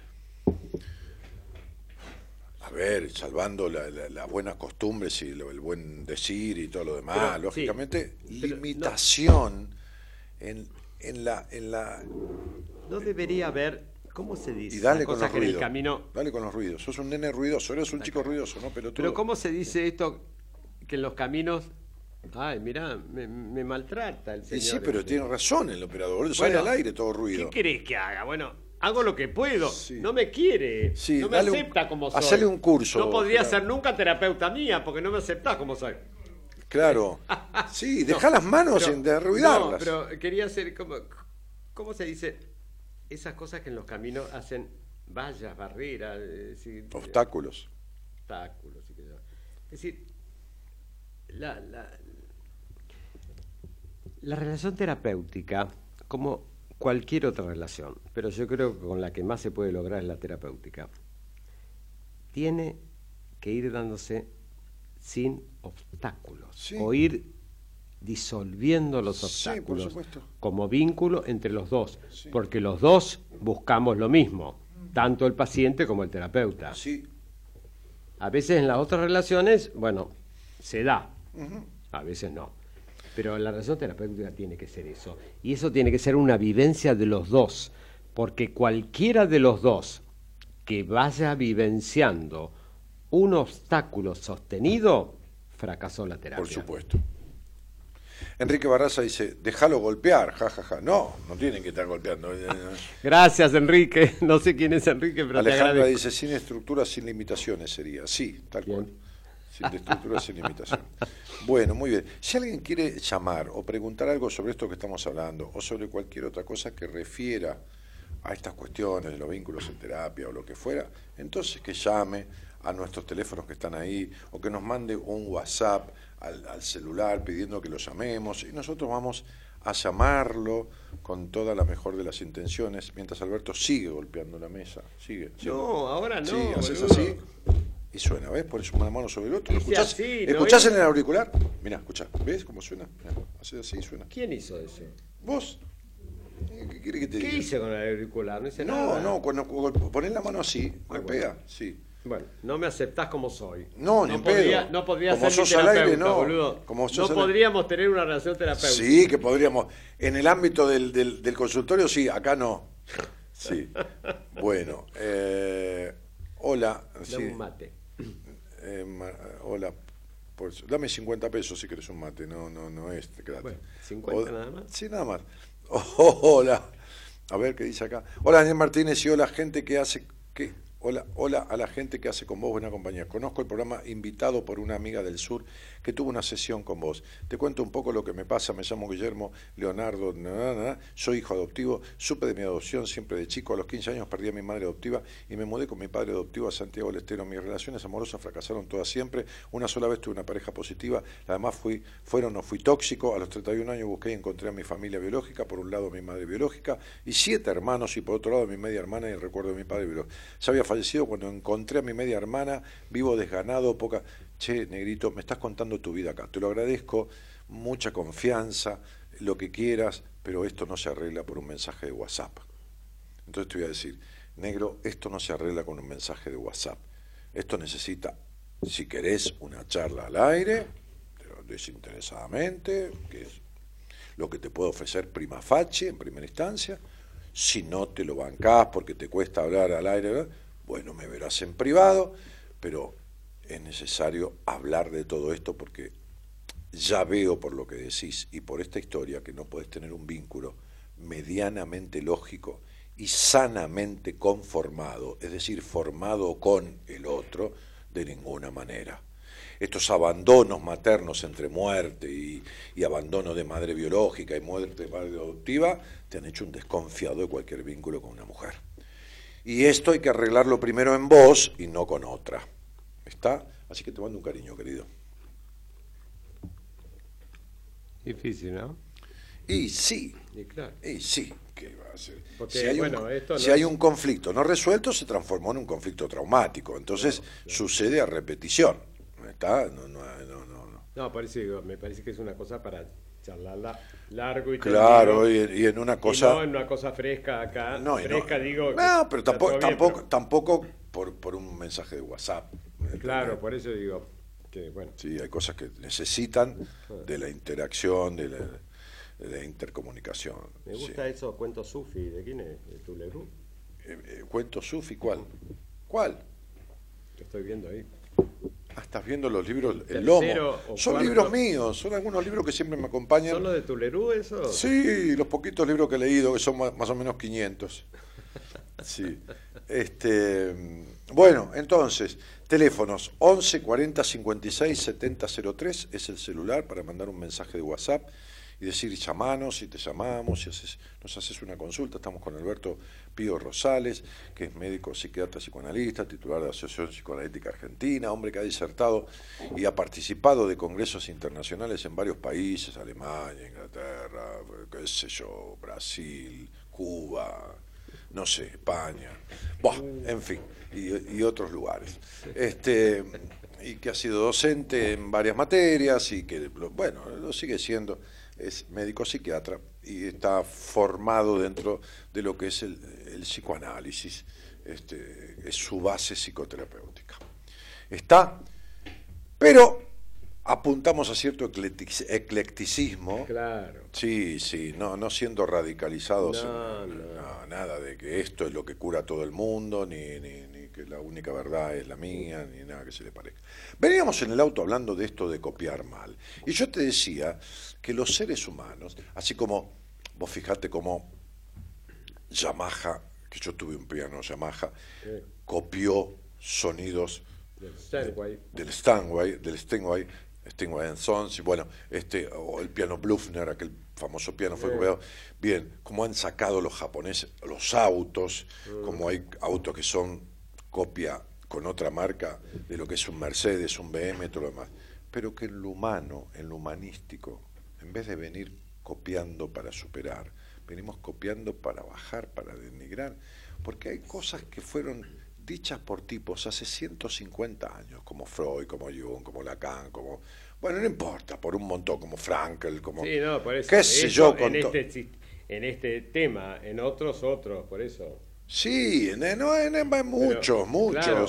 Y, que, y que en definitiva son mal copiados o encima son rechazados, ¿se entiende? O son denostados, porque es muy loco, ¿viste? Sería como, eh, como denostar a, a- a- qué sé yo, este, ¿cómo se llama? Este, el de la penicilina, este, este, Fleming. Fleming, como, como, como negar a Fleming, como negar, pero bueno, Este, fíjate que se niega o se denosta a mucha gente por fundamentalista con el mismo fundamentalismo que se acusa, del cual se acusa. Claro. A Freud se lo denosta por fundamentalista, con un fundamentalismo como el, el que supuestamente tenía Freud, tipo, ah, no, la verdad es la, qué sé yo, la terapia sistémica. Y, y- porque Freud era un fundamentalista del psicoanálisis y se convierte en sistémico en un fundamentalista cuando dice eso. Sí. Ahora, este, yo creo que eso, bueno, es parte de, de nuestras miserias humanas. Por eso En estoy diciendo. Este, esto está a veces como basado o estimulado. Acércate al micrófono, por Dios. Está basado o estimulado, no sé cómo se dice, por una cuestión de rivalidad, Sí. de competencia, Sí. que en realidad responde a una desvalorización de uno mismo, claro. en donde uno quiere ser mejor que el otro. Sí, Y eso digo uno o unos o miles, ¿eh? sí, no importa. ¿Entendés? Entonces, esa situación de competencia y de rivalidad está mostrando una desvalorización una de uno debilidad, mismo. una debilidad. Claro, una desvalorización de uno mismo. Seguro. Porque cuando uno... A ver, yo siempre digo lo mismo que lo dijo Jesús. Jesús. Y no es una boludez. Ah. Amarás a tu prójimo como a ti mismo. Y eso no es una orden ni un consejo. Como te querés a vos, Claro. querés a los demás. O deberás querer a los demás como te querés a vos. Bueno, por eso. Entonces, no, no es un deber ni, ni, ni, ni, ni, ni una sentencia. Un postulado. Es, es- es- una observación. Claro. Como vos te valorás, Sí. valorás al otro. Sí. Si desvalorizás al otro es porque te Es estás mismo- desvalorizando es lo vos mismo- a vos mismo. Es lo mismo que el decir la verdad te hará libre. ¿Eh? Es lo mismo que el decir la verdad te hará libre. Claro. Que es tu verdad, eso te hará libre, la tuya. Claro. Sí, seguro. Sí. Eh, bueno. Eh, ¿Dónde estamos? Lucas. Hola Lucas, ¿cómo te va querido? Hola, ¿cómo estás, Daniel? Bien, ¿de dónde eres? De Lanús, de Lanús Oeste, Villa Diamante. No golpees la mesa, te lo pido por el, descanso del alma de tu querida madre. ¿eh? Corto los Cada brazos, vez que golpeas la mesa te juro que tu madre se sobresalta en la tumba. ¿Pero por qué? ¿A vos, te, vos lo oís eso? ¿Y yo por Gerardo, vos oís el golpe en la mesa. No, pero él Sale no, al aire, no ¿no, lo conozco, entendés? pero vos lo oís. Sale al aire, ¿cómo ¿Y no yo lo voy por qué no lo oigo? Porque estás más sordo que la mierda, porque es la única forma. Lo tenés que oír, ponete el auricular en la oreja y no lo pongas afuera de la oreja. Y lo vas a oír. Mirá, Sorry. ¿Lo sentís? No. ¿Lo sentís o no? Sí, lo siento, pero como un movimiento que haces. ¿Pero qué tenés el auricular apagado? Dale volumen. A ver, ¿dónde está tu- el cable de tu auricular? No, no, seguí, el- seguí el cable, macho. ¿Qué? Seguí el cable. sí. Es psiquiatra, todos los psiquiatras están medio locos. A ver, hace- a ver. No, entonces tiene que Fíjate ver si, con si otro. él está escuchando ahí. A ver. Fíjate si escucha él. Y Sí, él es- yo escucho ¿Y él perfecto. Escucha? ¿Escuchás bien, Rosales? Perfecto. ¿Pero escuchás desde el auricular? Sí, pero y, escuchás? y A si ver, hago así, a ver. Ahí, ahí lo tenés. Uy, No, no, no, es no. un deja. ruidito cualquiera. No, no, está- sí, tiene, no, no, sí, tiene- le faltan 5 o 6 neuronas de las 10 que tenía. Lucas, ¿de dónde eres? De Lanús, Villa Diamante. ¿Y escuchás Buenas Compañías desde cuándo? Y hace muchos años. Bien. Hace- no sé exactamente cuánto, pero más o menos ocho. Bueno, Fui al seminario, así que ya hace rato que lo conozco. ¿Con quién vivís, campeón? Solo, solo. ¿Y a qué te dedicas? Mira, ahora estoy construyendo mi propia escuela de teatro en mi casa para lograr el objetivo de vivir de, de mis cuentos y de mis obras. Así que ya en un poquito ya empiezo.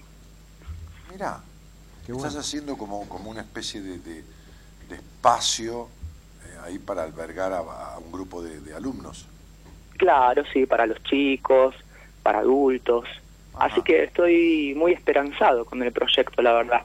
Porque mi sueño más grande es vivir de, de, de eso, de mis cuentos, de mis obras. Y me ha costado muchísimo eso. ¿Por qué decís Entonces- de, tus cuentos? Eh, eh, Porque me gusta escribirlos y adaptarlos a obras de teatro. ah, lindo. O sea que arrancás por la base de, de una, de una historia, de un cuento, y después, después vas dándole diálogos a los personajes eh, en forma de- Claro, tal cual, Mirá. tal cual. sí. Y como los espacios a veces te cobran tan caro y qué sé yo, Seguro. dije, bueno, voy a utilizar mi casa. Y sí, No me, no me había dado cuenta de eso. sí, qué sé yo, está perfecto. Che, Lucas, me parece bárbaro, me suena muy bien. Y, y, y, mm, ¿cómo se llama? Este, 9, 10, 4. Bueno, y este es un proyecto que, que estás construyendo este año, que es un año de, de puesta en orden, de construcción, pero que va como a explotar, en el mejor sentido de la palabra, digo, ¿viste? Cuando se explotó de gente, explotó de, de- de- de- de posibilidad de concreción el año que viene. Sí, sí. Ya, ya ahora en octubre ya va a haber un viso de... de- de- de- ¿Para cuándo empezás, pensás medio poner en marcha esto? Eh, y mirá, en, en lo posible en dos meses ya. Bueno, agosto, septiembre, Porque octubre. estoy arreglando la casita, la estoy pintando, Bueno, ahí te estoy las partes diciendo. que estaban feas. Dos meses es octubre. Estamos en agosto, septiembre, octubre. Sí. Bueno, ahí es un momento ideal que va a dar un primer impulso, ¿viste? Que después se va a multiplicar el año que viene. ¿Qué te trae a, a- a- a querer hablar por... Quería participar del debate que estaban haciendo que me pareció muy interesante y bueno, que quería comentarles que me resonó mucho lo que dijo Rosales de la amistad, ¿no? Porque a mí me suele pasar que noto que eh, tengo amistades eh, bastante sanas, ¿no? Eh, obviamente uno a medida que va conociendo a la gente lo va puliendo eso. Entonces me parece que también en las relaciones de pareja también tiene que estar eso que existe en la amistad. Y me parece que es como dijo Rosales, que hay cosas que se van agregando, ¿no? Como el sexo. Entonces, eh, a mí, por ejemplo, en las relaciones de pareja, me gustan las relaciones abiertas. Porque justamente eh, uno no es dueño del otro, ¿no? De, de- de la parte sexual. O sea que me permito eso. De ninguna parte. De ninguna, exactamente. Claro, ni de la sexual ni de ninguna. De ninguna. Claro, sí, sí. Pero concretamente como la, la sexual a mí me parece que, digo, ¿por qué uno no puede estar con otro? ¿No? ¿Y quién dijo que uno no puede estar con otro? Bueno. Y en general la norma, pero bueno. No, Son los mandatos. Son los mandatos y es el acuerdo de partes. Claro, me parece que es así, como, como un tratado que uno hace con el otro, ¿no? Un pacto, Eh, un, un compromiso, sí. Sí, sí. Y bueno, eh, me parece que de eso se trata. Vos fíjate que el artículo 14 de la Constitución, entre otras cosas, habla de los actos íntimos de los individuos. Y entonces dice que la intimidad del individuo es propia de sí mismo y que no debe ser ¿no? vulnerada ni violada es- esa intimidad por nadie, que nadie tiene derecho a inmiscuirse en esa intimidad. ¿Qué quiere decir? Va- Vamos a decir cualquier cosa. Cualquier cosa no, algo posible. Que vos podés tener, qué sé yo, eh, dentro de tu casa una situación, no sé, sexual con tu pareja y otra persona, ¿de acuerdo? Una situación triangular. ¿Está bien? Y Claro. nadie tiene derecho a inmiscuirse ni objetarte, ni, eh, ¿cómo te puedo decir? Ni, mm, a, a ver, ni acusarte de nada por ello. Pero si haces lo mismo en la calle, te llevan preso. ¿Está claro? Claro. Es decir, Sí, sí. que este acto íntimo, dentro de un espacio íntimo, espacio íntimo, es un derecho propio, por supuesto, con, con el consentimiento desde ya, y siendo mayores de edad, bueno, nada, aclaremos porque este, este, de las personas que involucradas, pero que hecho público es punible de castigo, ¿entendés? Ahora, como hecho privado y, y- y- e íntimo, tenés todo el derecho del mundo. Por lo tanto, hay acuerdos que están explícitos y otros que están implícitos. Es decir, que no hace falta, que con pequeñas frases no hace falta entrar en detalle para ciertas concesiones que ambas partes pueden hacerse en un vínculo que establece ciertos niveles de apertura, Ah, qué bien dicho. Ciertos niveles de apertura. Yo la otra vez tuve una sesión de pareja con una pareja que los dos en su momento habían sido pacientes míos. De manera separada, sin que eh, fueran, en un momento estaban como pareja, pero al principio no, Buah, no importa. Entonces, un día pasaron un par de años, me vinieron a ver. Y hace dos meses, tres meses tuvimos una sesión, hablando justamente del tema de su intimidad sexual. Entonces ellos querían de alguna manera acordar, de alguna manera establecer, y uno como mediador, tener relaciones fuera de la pareja, fuera de la pareja, pero individualmente, no juntos. Y este no es un tema simple de componer, es bastante complejo. Porque la idea era tener esas relaciones, si se daba la ocasión, pero sin contarle nada al otro, ¿no? sin, sin comentárselo, sin decirle nada al otro. ¿Sí qué querés decir, Alberto? Eh, muchas cosas, me pasa por la cabeza. Sí, que no es fácil. No, no, es nada el otro fácil. se está persiguiendo todo el tiempo o tiene la idea. ¿cómo, ¿Cómo se llama este chiquito? Eh, Lucas. Lucas. Este, gracias por lo que decías de mí. Em, yo creo que, em, que en realidad, no sé por cuántas cosas de la vida, uno tiene la sensación de que cuando hay cuando hay una parte de la relación con otra persona que pasa por lo sexual, uno entra a fantasear una posesión del otro. Claro. Y eso es lo que muchas veces dificulta la relación. Porque que vos tengas satisfacción sexual con alguien no significa que ese alguien sea un objeto tuyo como se te canta. Y pero vos fíjate que hay cultura. Pero eso, claro, eso iba a decir, pero la cultura nos ha llevado a pensar que de la cintura para abajo uno posee a la otra persona. Y vos fíjate que cuando alguien habla y viene al aire y dice, no, mi marido me fue infiel. Yo le digo, ¿en qué?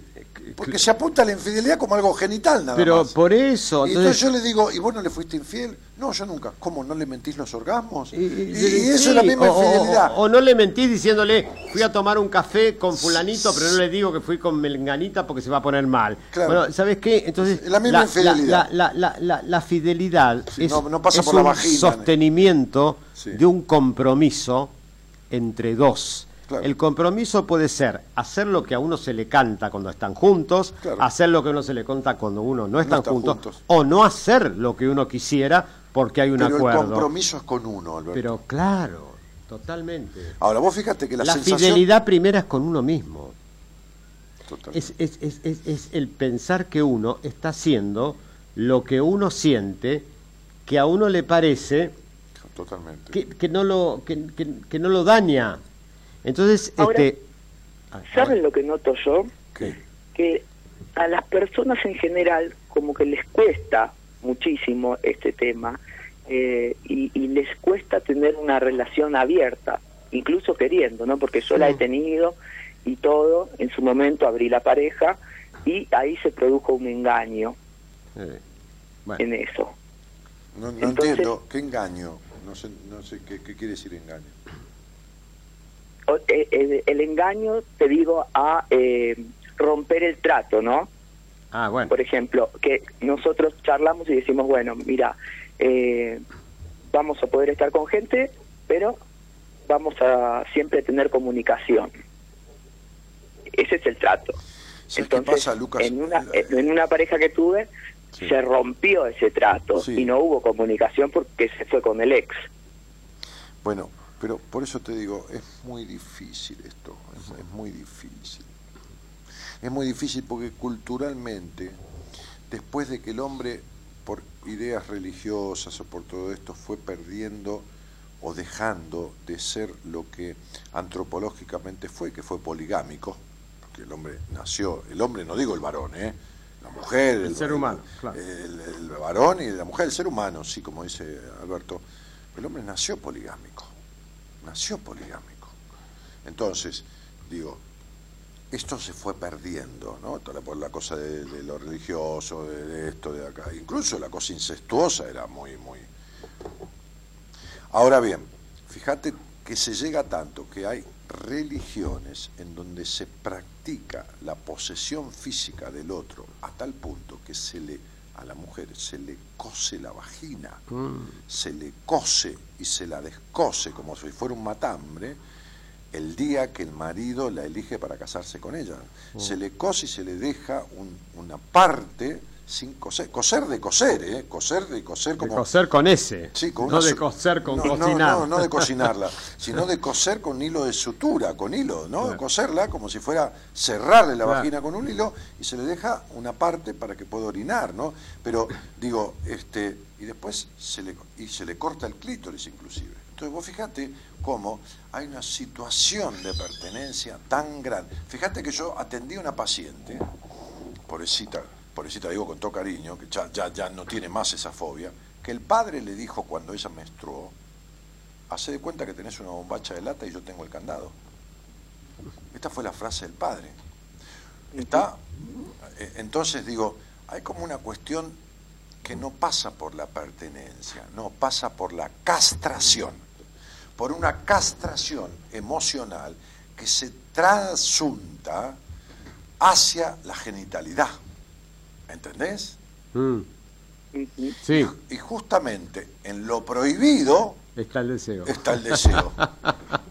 Pero sabes qué, siguiendo lo que dice este señor tan sabio, este, cuando hablamos de la castración, eh, está diversificada en muchas cosas que hoy son históricas, sociales, ideológicas, políticas, económicas. ¿Sabes qué? Nosotros nacemos y nacemos en algún sentido castrados, en cuanto que nacemos incompletos, porque la única completud fue cuando estuvimos en la panza de nuestra madre. Claro. Todo lo demás es un agujero. Entonces las castraciones después empiezan a diversificarse en miles de pensamientos y situaciones históricas, sociales, geográficas. que, en realidad. por suerte hoy, por suerte, digo, qué sé yo, porque dentro de todo eh, los humanos vamos, por un lado, involucionando, pero por otro lado, evolucionando. Pero fíjate cuántas cosas pasan ahora de género, de esto, de lo otro, que yo respeto muchísimo todas. A veces son un poco exageradas, no sé qué. Totalmente. Pero lo que quiero decir es que siempre el tema está relacionado con que uno nace agujereado. En el único momento que uno no estuvo agujereado fue en la panza de la madre. Porque a partir, de, a partir de la aparición, a... partir del ser parido, todas son limitaciones. Claro. La limitación del frío, del calor, del, de la comida, de esto, del otro, todo, todo es limitación. El estado ideal es ese, ahora, ahora esos vínculos iniciales, una vez que uno externaliza, una, vez que uno sale del estado ideal, que es el vientre materno, son limitativos de ese yo, dejando más agujeros o menos agujeros, o potenciadores de un yo mejor desarrollado, nunca total ni absoluto, porque no existe la completud ni la perfección, y esos agujeros escindidos del yo tienen que ver con esas interacciones primarias. Entonces, no los deseos, sino las necesidades de posesión y de limitación del otro están dadas en aquellos vínculos. Correctísimo. Por eso, por eso me encanta cuando vos, Daniel, decís siempre esto de seguir la verdad de uno, ¿no? Porque a veces si uno escucha la televisión, cuando salió todo el tema del poliamor por Y todo eso, a mí a mí realmente me dio una indignación porque se banalizó un tema que para mí eh, es un tema serio. Pero escúchame, toda cosa es banalizada en pos muchas veces de un protagonismo. Yo escuchaba una piba el otro día discutir con dos gauchos. Eh, no lo escuchaba, me lo mandó un amigo por WhatsApp, viste, mi grupo de amigos, donde la piba decía que la gallina se sacrifica por poner huevos. El, tipo le decía, si la gallina no pone huevos, se muere. Aunque el gallo no la pise, pone huevo igual, le dice. Dice, no, porque después ella pica los huevos. ¿Qué pica los huevos? Le dice el tipo. ¿De qué picar los huevos me estás hablando? Como diciendo, me estás rompiendo las pelotas. Entonces digo, el problema, como decía uno el otro día, un periodista muy conocido, no es que el vegano no coma carne, es que quiere convencerme a mí de que yo no la coma. Y yo no quiero convencerlo. Yo no le pongo un churrasco en la boca y se lo empujo. Entonces que no me rompa la bola con la planta de lechuga. Y te lo digo yo que como carne, ¿sabe cuánto? Tres, tres, cuatro veces al año. No soy un tipo de comer carne. Entonces lo que hay no es, a ver, una constitucionalidad del yo a partir de que esta es mi verdad sino el problema es cuando las personas creen que esa es la verdad. Hablando de Jesús como líder mundial, histórico, no hablemos de la religión ni nada de eso. El tipo dijo, yo soy la verdad. Pero yo soy la verdad, no quiso decir soy la, la verdad, quiso decir esto que soy, es mi verdad, acá estoy. Viste, el tipo andaba en pelota, digo, pelota en sandalia, cuando se fue a la mierda le dijo a la madre, yo me voy porque yo no soy de acá. No, pero tu papá, el carpintero, las pelotas, le dijo Jesús. No le dijo así, pero yo no soy. Y se fue a la mierda a los 12 años. Apareció a los 28. Andás a ver dónde carajo anduvo. Pero digo, sí, entre hay, evangelios apócrifos que hablan de que hasta estudió numerología porque fue Jesucristo posterior a Pitágoras. Pero digo, o anduvo en algún prostíbulo, andás a ver, no importa. El punto es el siguiente, el tipo dijo, yo soy la verdad. Pero cuando tuvo que darte una sugerencia, dijo, la verdad te hará libre. No dijo mi verdad te hará libre, dijo la verdad te hará libre. ¿Tú sabes cuál es la verdad? La que uno establece con quien está. Esa es la, verdad. Esa es la verdad. Es, Puedo decir algo sí, ¿cómo no? a lo mejor es medio largo. No. Hay un hay un una historia, una historia, un mito cabalístico. La Kabbalah es una rama mística del judaísmo que dice que cuando el hombre, cuando Dios va a crear al hombre, reúne a todos los valores, que yo, la, verdad, la justicia, el amor, la belleza, bueno, todos los valores, para contar la gran hazaña que iba a ser, que es crear a alguien a su imagen y semejanza.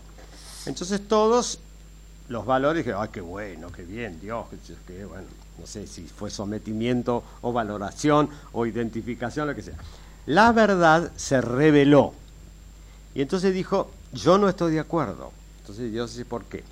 Porque si vas a crear a alguien a tu imagen y semejanza, que no es lo mismo que vos, va a ser diferente de vos.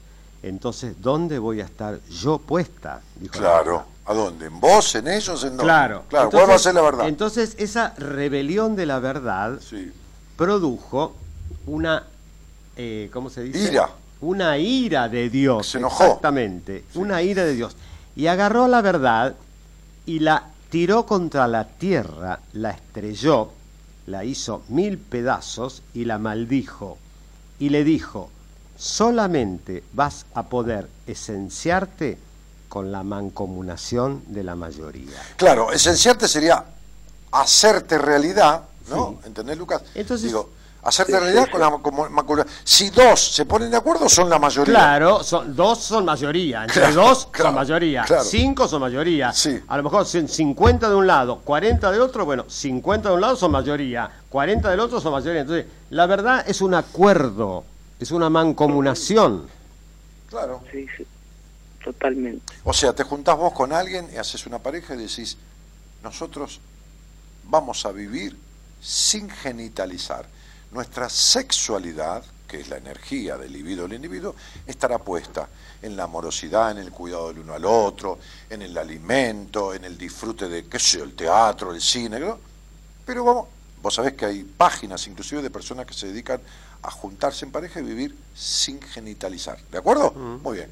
Ahora, ¿está mal o está bien? Está bien, es la verdad de ellos. Y mientras la sostengan, está. Si mañana deja de ser la verdad de uno, si la verdad mía era la papilla y la manzana rallada. Hasta cierta época de mi vida. Hoy no como papilla y manzana, dejó de ser mi verdad. ¿Entendés? Hoy mi verdad es desayunar, qué sé yo, por decir cualquier cosa, con palta. Mañana dejo la palta y agarraré el pomelo. Y esa es mi verdad. Porque es la mancomunación de la mayoría. Yo cuando desayuno solo soy la mayoría. Claro. Y bueno, y es esto. Ahora, el, el problema es cuando muchas veces no es que se falta al acuerdo, Luquitas, es que de movida no se estuvo de acuerdo y se consintió para lograr la adherencia, el beneplácito o el cariño del otro. ¿Está claro lo que te digo? Eh, sí, eso sí, siempre lo creí. O por lo menos tenía sospechas, sí, sí, de eso. Claro, sería, Totalmente. si yo le digo Para que no, si le digo que no, me lo pierdo, entonces mejor le digo que sí. Claro. Claro. Entonces ya partimos, partimos de una verdad que no es la verdad. De, de una renuncia a tu verdad. Claro, entonces no hay y si libertad. renuncias a tu verdad, no hay verdad con No, el otro. Exactamente. Sí, incluso después de esa etapa, yo en su momento, me acuerdo que me metí en, en relaciones, va, relaciones. Eh, Sí, relaciones. Intentar conocer a alguien, en relaciones, eh, Sí. lo que se dice serias, ¿no? Ah, Entre vínculos. comillas. Eh, y después ya dije, no, yo eso no lo hago más. Bueno. Sí, ahora lo tengo como una convicción esto. Bueno, pero espera, eh, a ver, si ahora no, a ver, a ver, a ver, parece. Lucas, no lo hago más, tampoco es tu verdad. Claro. No lo estoy haciendo Claro. hoy. No lo estoy haciendo hoy. Por ahora no lo voy a hacer. Claro. ¿Entendés? Porque Sí, uno, este a ver, te lo digo, yo, te lo digo yo que, a ver, te lo Te digo. lo digo yo que tengo más años todavía que No, Daniel. te- claro, te lo digo yo que me he metido en el traste con humildad lo que he sacado por la boca con soberbia, ¿no? Es decir, esto no lo voy a hacer nunca, dentro de lo cual vos sabés que yo he dicho, radio no voy a hacer nunca en mi vida. O nunca iré a un terapeuta. Que, que- que- que- a ver, querés más flagrante mentira que esa, y sin embargo en ese momento era mi supuesta verdad, decretar lo contrario de lo que al final terminé haciendo. Entonces digo, es por ahora. Por ahora. Ve, de- vemos, vemos, ¿no? Yo, yo adquirí una frase que la terminé incorporando, entonces cuando me dice algo mi mujer, inclusive le- me dice, ¿por qué no? la-?" Bueno, vemos, vemos, vemos. Vamos viendo, digo. Vamos viendo. Sí, sí. ¿Entendés? Así que vamos viendo. Es por ahí, Luquita. Es por ahí. Solo por hoy. Sí, solo por hoy, sí, solo por hoy. Sí, sí. Bueno, papi, te mando un abrazo. Bueno, muchísimas gracias, ¿eh? Chao. Lucas, chao. Me encantó charlar, chao. Chao, querido. Guillo Navarro dice, hola, escuchando por primera vez. Bueno, Guillo, hoy tenemos una visita este, este, no, no acostumbrada de un amigo personal, profesional de la psiquiatría y de la- del, del psicoanálisis, que, sin embargo, a pesar de que no, no viene a radio, no, no hace radio como otros terapeutas que forman parte del equipo, Alberto participa de los seminarios que hacemos cada tres meses con solo 28, 30 per- más o menos personas, con todo el equipo, y nos internamos tres días, internamos en el mejor sentido de la palabra, en un lugar paradisíaco y vivimos ahí tres días de un, de un trabajo maravilloso. Y también participa de un taller que vamos a hacer el 18 de agosto, Qué bueno. acá en el Hotel Meliá, que es, que es repetir, repetir en las formas, no, no en lo puntual, porque cada, cada cosa es diferente, lo que hicimos en Rosario, que fue como muy, como muy loco, muy conmocionante, ¿no? Muy loco. Muy loco y muy sano. Muy sano, sí, muy loco, muy, muy sanamente loco. Claro. O O muy locamente sano. sí, lo, lo de Rosario fue una cosa, sí, maravillosa. sí. ¿De qué color? Sí. maravillosa, ¿de qué sí. color? Y si era de Rosario, habrá sido rosado, no. Ojalá sea igual acá. Oja- ojalá, sí. Sí. Sí, Sí, seguramente. Ojalá sea, con que sea igual que lo de Rosario, ya Uf. estoy más que, más que satisfecho, más que conforme. Este, eh, a ver. eh, ah, ah, ah, aparecen los cuentitos Severi. Ale, ¿cómo estás? No? ¿Qué- ¿Cómo puede ser que haga 788 posteos por programa, no? Este, cuánta necesidad de comunicación tenés y qué tan poca comunicación tenés, ¿no? Este, verdadera comunicación, digo, ¿no? Qué, qué carencia. Alberto Pío Rosales, te queremos, dice Nati. Ay, Nati Lardi, Sí, un beso grande. un beso grande, dice acá. Este, dice, una sugerencia, Albert, debería también tener una compu para poder leer los comentarios, digo. Ah, ¿Quién? no, no. ¿Quién dice? No, porque viene dos veces al año. Nati, No, Estela. Estela Díaz Cornejo. Los comentarios los leo yo, ¿para qué lo va a leer él? Porque ¿Qué? Estela sí, eh, sí, Tucumana. sí, sí, sí. Pronto voy a ir a Tucumán. Tengo una invitación. Decíselo por el micrófono, no los gritos. Pronto voy a ir a Tucumán porque tengo una invitación de un, de un médico ginecólogo que va a dar unas charlas y te voy a avisar. Estela, te mando un beso grande. Ana Cecilia Corbalán dice, hola Dani, saludos desde Tucumán. ¿Por qué sabes tanto? Jaja, me gustaría hablar con vos. Ya me pondré en contacto. Bueno, Ana, dale, date permiso, deja de dudar, porque siempre estás así entre San Juan y Mendoza. Este, ¿Y por qué sé tanto? No, sé mucho de esto y hay otras cosas de las cuales no sé un pito. Seguramente vos sabés mucho de alguna cosa de la cual yo también me asombraría. Así que, viste, ¿entendés? Este, en, relación a lo ecléctico y al fundamentalismo, tenés absoluta razón, Daniel. María Fernanda Rivero dice buenas noches. Bueno, buenas noches. Yamaha fue el único que se opuso a la donación de órganos. Ah, bueno, chiste. Qué pibe este Gabriel. Mavi Pereira dice buena vida. Yamil Ekel Migrón saludó ahí se me fue. Porque me- Yamil, ¿te acuerdas? de no, no, pero no es ese Yamil. Ah, No, no, no. Pamela ¿cuál? dice, hola, hacía mucho que no te escuchaba. Años. Bueno, Pamela, bienvenida nuevamente. Sony dice, quiero saber cuando venga Albert a Tucumán y qué sé yo, no sé. Si vos me lo decís. eh, todavía no sé, pero entre octubre y noviembre voy a estar y voy a avisar. Y, ¿Qué vas a hacer en Tucumán? Y me invitó un médico. Te dije que. ah, los que estuvieron acá, el psiquiatra Sí. y ginecólogo. Claro, el ginecólogo va a hacer una cosa. Este, Psiquiatra y, gineco- y ginecólogo se me ocurre cómo pensar sobre la vagina. No, no, no. bueno, es- esos son tus problemas. No, no, pero psiquiatra y ginecólogo juntos vinieron. No, pero- ¿Qué hacían juntos? Bueno, porque venía. La locura de la vagina sería la- Venía en un congreso, en realidad venía el psicoanalista y el otro que está. el famoso haciendo- ataque de. el otro- Bueno, este señor es un perverso, yo me retiro de la radio. Yo voy a avisar cuando vaya a Tucumán y No, me pero verlo. me acuerdo que me dijiste, che, viene un ginecólogo, dos médicos, uno psiquiatra y uno ginecólogo de Tucumán. Digo, ¿qué onda el ginecólogo con el psiquiatra, no? ¿Qué, qué- qué mezcla rara de buceta y de mimí? Sí, de Asia Menor y Palermo, de como Asia decía Menor, Borges. Asia Menor y Palermo, claro. Maravilloso. Yo voy a avisar, yo voy a avisar. Vas- voy a voy mandar avisar. acá una propaganda con Daniel. Voy a Bizarro, voy a Bizarro. También, también. También, también. Bueno, avísame que yo aviso. Sí, obvio. Y, y- y- y ellos estarán avisados Sí. y vos avisorarás la Sí. manera de avisarlos cuando Eh, estés allá. Que no avisará, avisará. ¿Cómo era esa cosa? Avisorarás y yo avisoraré. Che. Entonces quedás en algún boliche de Tucumán, digo boliche con todo, Boliche, con por todo favor, cariño. no, no, no. boliche- no bailable, un bar. No. Una confitería yo- de un hotel no, de cuantía. No, yo voy a estar en el cetro de la universidad, ahí esa divina que está en San Miguel, Ah, en la, eh, esa que queda cerca de una... De, de, de, de una del ¿cómo? parque, ¿no? No, ¿De qué? unas vías que está ahí cerca No, de la no, no me pidas tanto. Bueno, no importa, yo no me acuerdo mucho, pero los tucumanos saben de qué ¿Vas a estar ahí en qué? Y bueno, no sé, depende. Ay, Dios santo. Bueno, está bien. Si querés avisarme, yo aviso y jodete. Sí, obvio. Cari Lescano dice, ¿qué dúo? Sí, Batman y Robin. Este, a ver.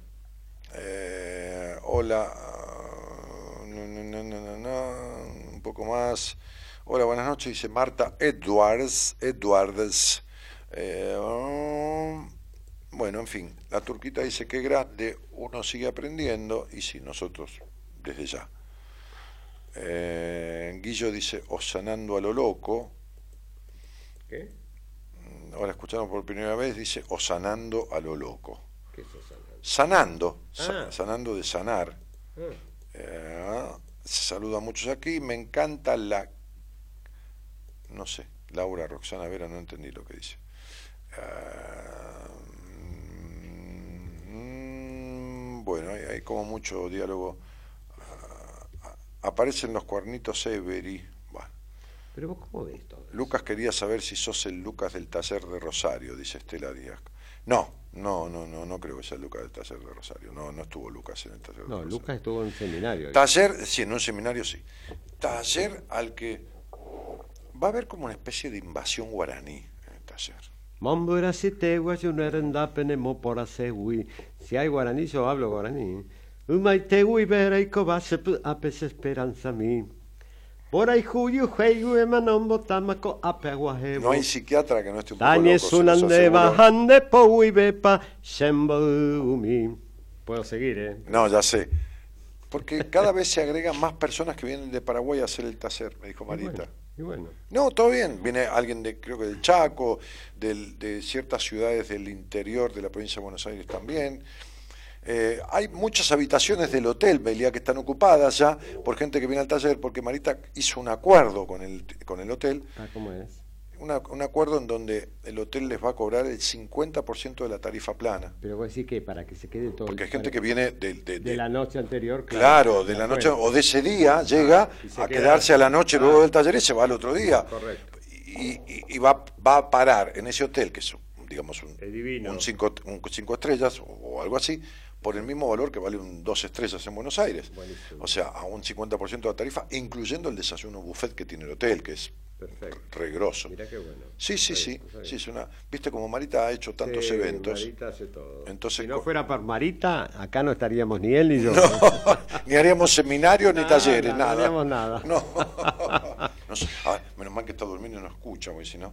Este, la universidad es la de San Pablo T, o la UNSTA, que está al pie del Cerro San Javier, o la Casa Universitaria. Bueno, entonces, ¿cuál es? Este, Ah, que, que pero- alguna tiene que ser. Pero bueno, eh, el Cerro San Javier nacía ahí, como decía. Claro. No, Cerro San Javier sí, pero digo, yo no sé cu- cu- cuál es, pero bueno, hay una de esas este, que, que- que yo he estado alguna vez y que... Sí. No, en el cerro no, yo estoy hablando de una que queda cerca del centro y, Mira. que, y que está este, cerca de una vía de tren. Pero no sé si es la universidad o la facultad de medicina, no sé bien. ¿No ¿eh? será la estación de tren que vos te confundís, Alberto? ¿Cómo la estación de tren? No, porque está No, cerca de había, la vía, por hay ahí la una que estación. está cerca de una vía, qué sé yo. No me tiré. Tenés cuidado, no vas No a terminar tiré dando una charla en el andén. No, no me tiré. No, porque vos viste que te dispersás y vas a parar a Sí, cualquier sí, lado. me puedo- Si no te llevan.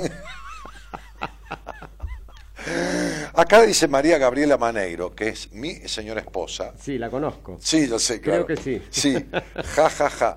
No creí estar viva para escuchar a Albert hablando en guaraní. Se muere de la risa, ¿no? Claro, y tiene Tengo más para cantarte, ¿eh? Sí, Después te voy a sí. cantar un día. Sí, cuando vayas a sesión con él, que te cante en guaraní. Sí, lo único Te voy a cantar un pedacito más. Se azucena blanca, reacuaburei, ero se azucena toroje tu mi. Vos sos la azucena blanca. Te lo dije. No, está muy mal. Está, sí. Mirá, tomamos una copita de vino en la comida, tomamos una sopa de crema de sopa calabaza. De calabaza. Sí, y una copita de vino. Pero no y nos hace comimos un- falta. un- una mayonesa de, de remolacha. ¿Viste qué rica que era? Sí. Una mayonesa de remolacha para untar la- la- las galletitas que nos pero lo que pasa es que Sí. eh, no hace falta porque nuestro vínculo potencializa Claro. la psicosis. Sí, sí, sí, sí, sí. Sí, nos, nos, nos disgrega, este. No, no, no, sí, sí. Nos parte al medio, va. Va, Patricia Serrano dice, qué grande el doctor. Habla todos los idiomas para poder entender los estructurados, los estructurados. El doctor sabe por qué lo digo. Ay, sí, un beso grande a Patricia O sea que Serrano. Patricia, ¿Qué? que es como una especie de ave fénix, porque ¿En qué viene sentido? Y Que viene aparece de repente, decís vos. No, viene de las catacumbas, de la historia de, de- Sí, psicoemocional.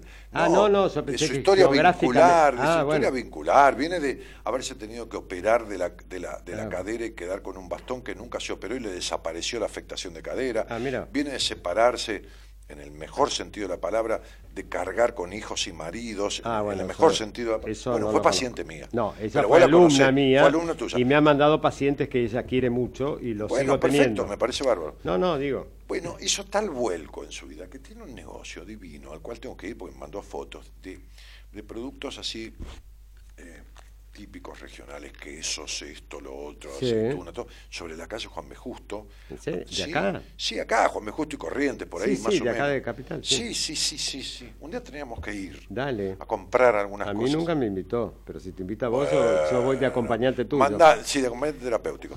Mandale, mandale Patricia, a- a- al WhatsApp de Alberto algunas, este, sí, me muero, dice Gabriela, jajaja, ja, ja, y se ríe. ¿Qué me muero? ¿Quién se muere? Y Gabriela, Ah, porque le dije a Susana Blanca. claro, y sí, pobre piba, yo la entiendo. Estar casada conmigo y haber sido paciente tuya. Y es- que nadie le dijo a Susana Blanca en la vida. Claro, pobre.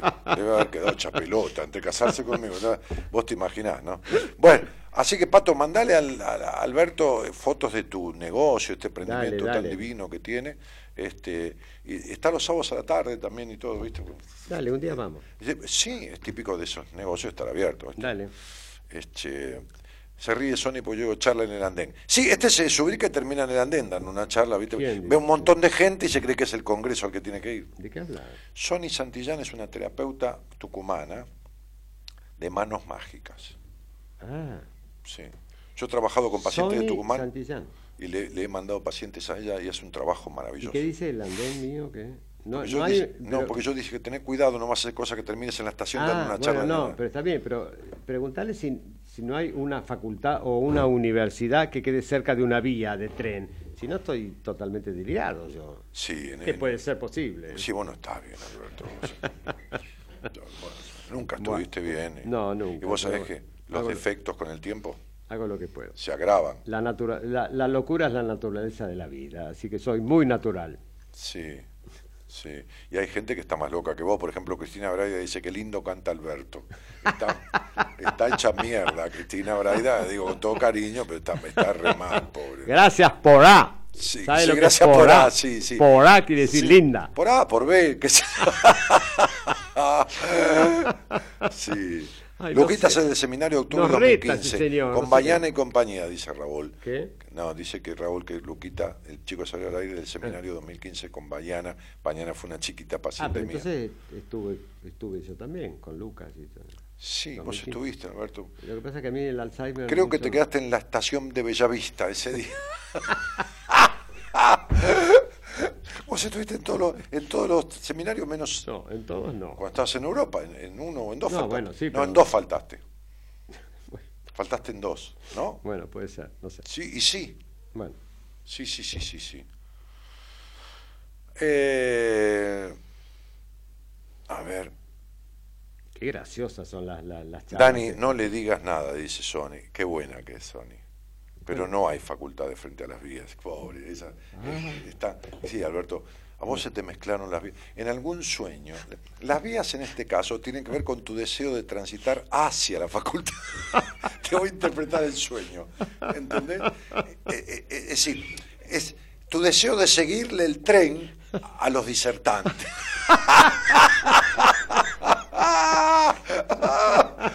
Mira qué simbólica la vida dentro de... Bueno, no importa. Adentro mío Sí. hay una facultad que está cerca de las vías. Sí. Adentro...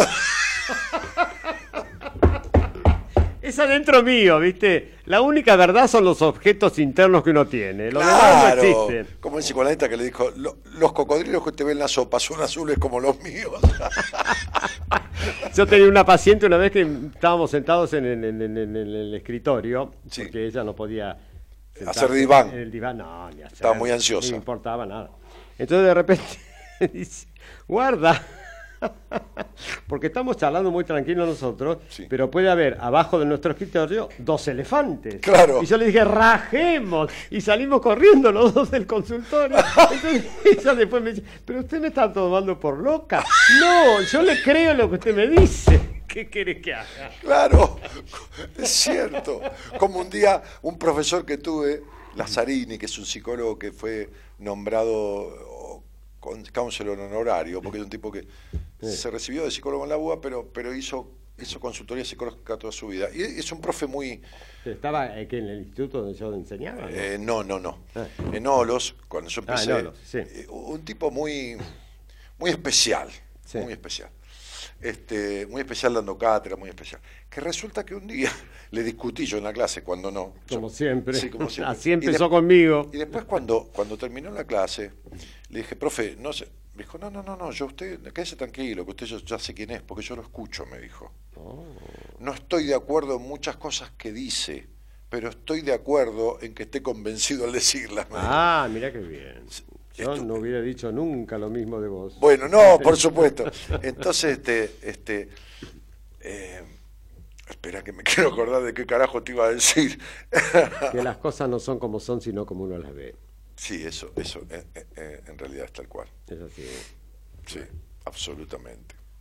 Así que bueno, mis recuerdos a Lazzarini, un, un tipazo ese. No sé, no, no sé quién es. Bueno, Sí, sí, bueno, no importa. Ah. Eh, eh, a ver, dice, eso mismo, cagamos, la Ani le quiere achicar las distancias al loco. No, Laura, el 22 a la cabeza, a jugarle a la quiniela. ¿Qué es eso? El 22 es el loco en la quiniela.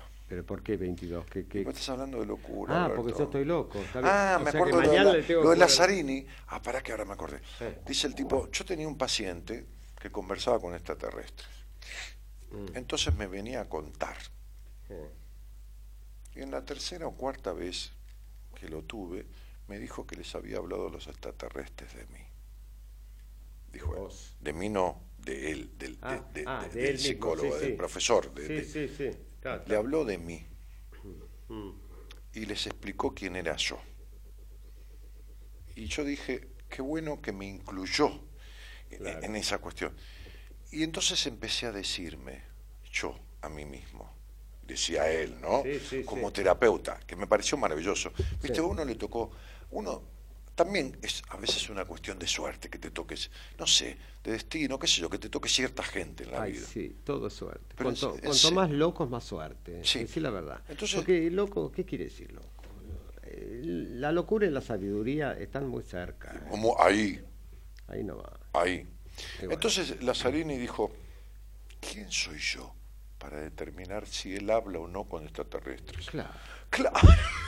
Entonces, entonces, pero claro, muy Pichón Rivier. Pero Muy obvio. Pichón Rivier. pero- Entonces dijo, y yo empecé a preguntarle esos diálogos, me empecé a interiorizar sobre sus charlas con los extraterrestres. Y ahí es cuando empezamos a hacer terapia de verdad. Pero, Pero claro, claro, pero claro, pero totalmente. pero eso es lo fenomenológico, lo que está sucediendo ahí. Pero ¿Puedo, puedo, puedo agregar un Sí, poquito? agregá. Una, una historia como la tuya. agregá, pero no tanta azúcar, sí. No, Entonces- ¿Cómo su azúcar? No, digo, qué sé yo. No, bueno, como estamos este, a lo loco. ¿no? Yo tenía una paciente divina que. Ahora vamos, ahora vamos. ¿Ya nos vamos? Sí, Bueno, este, bueno, entonces lo cuento otro No, no, contalo ahora. No, porque digo, tengo Vas- una vas a paciente. volver acá dentro de dos tenía una paciente que venía cada tanto, este, Sí. muy bien socialmente, se manejaba todo bien, pero resulta que venía al consultorio y me decía, mira, este, yo solamente te lo cuento a vos, Claro. porque si no la gente va a decir que estoy loca. Lógico.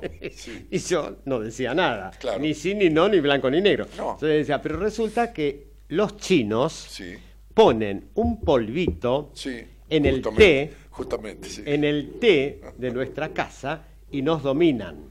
Ah, El sería el polvito. Te someten mediante el polvito.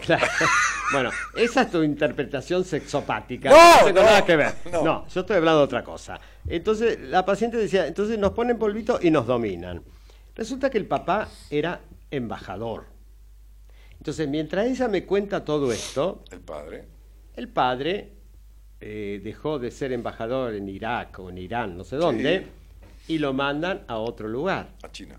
a China. Claro. Y entonces me dice, ¿ves? ¿Ves? Decime la verdad, ¿estoy loca o no, tengo razón? Tiene razón. Tiene razón. Claro. Y, Bueno, escúchame. y se fueron todos a China, menos ella, ¿eh? No, Ella porque en Argentina porque ni en pedo. Yo te, se- de- yo te derivé una paciente que cuando salió del consultorio le dijo a la madre, una señora muy divina, la mamá, una chica de treinta y pico de años, le dijo, nunca ninguno de los doctores que me atendió me comprendió como este, como yo, ¿no? Ella no te conocía a vos y yo te la mandé, porque me acuerdo que ella me contó en la, en la sesión, Sí. así como muy confidencialmente, porque encontró en mí mucha receptividad, Sí, que Narda Lepes, la cocinera, sí. junto con la psiquiatra de ella, de la paciente, no de Narda sí. se habían confabulado y en el hospital fabricaban bombones envenenados Ah, ah, ah, tengo otra. para la gente. Entonces yo le empecé a preguntar si ella había comido, cómo se dio cuenta de que estos bombones estaban envenenados, porque le daban mucha picazón a ella, había comido y le daban como una picazón muy fuerte y toda una especie de prurito, Sí. sí, de prurito, Sí, sí, sí. justamente en el pecho, En el pecho. entre esto y lo otro. Y yo me empecé a interiorizar de esto. Y la psiquiatra, de la cual ella tenía una receta, y yo leí el nombre y te lo comenté a vos y me dijiste, deja mucho que desear la doctora esa, sí, dentro del ambiente. Sí, este, sí, sí. Este, justamente ella tenía sospecha de esta psiquiatra confabulada para envenenarla, que le estaban metiendo medicación hasta el culo, pobre. Bien, no estaba tan loca la chica con sus... Está bien, simbolizaba a través de la fusión con Narda Lepes. Sí, no, pero- Pero bueno, y, y yo me puse a charlar en su idioma porque dije, me acordé de, de- de esto de Pichón Rivieri y su, y su versar sobre que uno, cuando está con alguien que está, digamos, loco es una manera horrible de decir, ¿no? Es como decir prostituta, loco. ¿Qué crees que te diga? Sí, ¿viste? sí. Para mí es una palabra desagradable, prostituta. Es que es- La verdad que es una palabra. Yo he atendido chicas que trabajan y para mí. Pero es que... eh, Viste, prostituta. eh, el, el diagnóstico es una arrogancia. Sí, el diagnóstico es una pelotudez de, de, de la necesidad. Ah, vos sos bipolar, vos sos depresiva, vos sos. Bueno, está loca. Atendí una mina que está loca. O es loca, peor todavía. Es peor. Peor. Está, cualquiera Está, puede estar de cualquier loco, manera. ir y volver. es nada. Nada, no es nada. Buah, y yo te mandé esa paciente a vos. Sí, sí, Sí, sabés. sí, ya sé. Sí, claro, por supuesto. Pero, pero bueno, yo nos divertimos mucho en la charla y ella se relajó mucho, ¿viste? Claro. Y esa es la tarea de uno. Pero no esta boludez de a los locos hay que correr los para el lado que corren. Porque tiene su propio lenguaje el tipo, viejo. No, pero es que eh, si bien parece un- un- una cosa un poco humorística, a los locos hay que correr. Sí. los y locos tiene- sí. hay que escucharlos Claro. y hay que creerles. Porque el tipo está convencido de la verdad de su Pero locura. es su verdad. ¿Y yo qué derecho tengo que decir que la verdad de él no es la Pero verdad? una no cosa. será la mía, pero la de él sí, boludo. Picasso dijo, artista, artista, Sí. como diciendo verdaderamente, es aquel que convence al público de la maravillosa verdad de su mentira. Pero, ay, me parece maravilloso. ¿De dónde sacaste el Leroux? Sí, todo el Leroux, yo lo saco, vos sabés que nunca leí nada, ni estudié nada, ni leí nada, pero bueno, me fue Me dado encantó, me encantó. de la maravillosa verdad de su mentira. Pero totalmente. Y Eso- esto, eso esto es lo que tiene alguien que con todo respeto nombro como loco para que entendamos un lenguaje común, que es la maravillosa verdad de su locura. Pero totalmente. Totalmente. Y que, Porque, eh, es decir, en última instancia, decir loco a otro es decir, no tiene mi verdad. ¿Qué derecho? sí, no tiene mi verdad. Mi verdad. Claro. ¿Qué derecho? Es como que el otro no tenga su verdad, No, es- caramba. es- pero, a ver, me, me voy a otro tema. Es como decirle, el tipo dice, sos una puta, porque no tiene la verdad de él. Claro. Porque la verdad de él de no ser puta como insulto, Claro, porque sí, etimológicamente la palabra puta Sí. que significa otra cosa, No, ya sé. este, este, ¿entendés? Sí. Eh, Sí. esta cosa de, de tener la vara de Dios. Hay un cuento de Menapache divino sobre eso, pero bueno, listo. Menapache, No tenemos que, ¿cómo sí, lo quiero, Mamerto, sí, sí, Bueno, sí. yo voy cada tanto ahí Mamerto a me- rezar. sí, Vamos, tenemos ah, que ir a hacer un retiro Iría de con vos a silencio. hacer un retiro del silencio. Dale. Hay que tomarse un- bastante tiempo porque. Y hay que tomarse siempre está 10 o ocupado. 15 gotas de ribotril.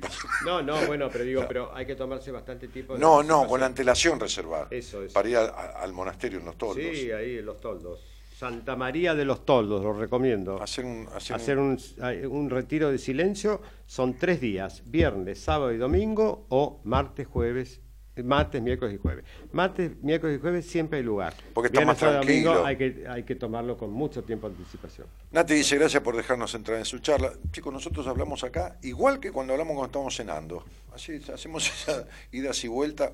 Creo La- que acá ¿sabés tenemos un poco más de fue- coherencia. ¿Sabés cuándo fue la última vez que la vi a Nati? Eh, no. En tu casamiento. Ah, en el casamiento, claro, ella vino a la iglesia, una divina. Estuvo sacando fotos y todo. Sí, una divina, Nati. Es una dulce esa chica. Está haciendo un programa de radio, ¿sabes? No. Sí, sobre el tema de Parkinson. Ah, mira. Sí. No, no sabía. eh, con especialistas y bueno, sobre todo ese tema. Mira qué bien. Sí, bueno, sí. besos, Nati. Sí, sí, sí. Noche muy loca, gracias por tanto, dice Estela Maris, los adoro. Este, fuimos intrusos en una charla entre amigos. Sí, eh, con Alberto tenemos que charlar así, que vas a pretender que tenga coherencia en una disertación. Es ¿De imposible. quién? ¿De quién habla? ¿Quién habla? De nosotros, Alberto, ¿de quién carajo va a hablar? No, pero ¿quién está diciendo eso, boludo? Ah, boludo, es de Recoleta, enfrente al cementerio, boludo, boludo. Eh, de un muchacho que se llama Gabriel.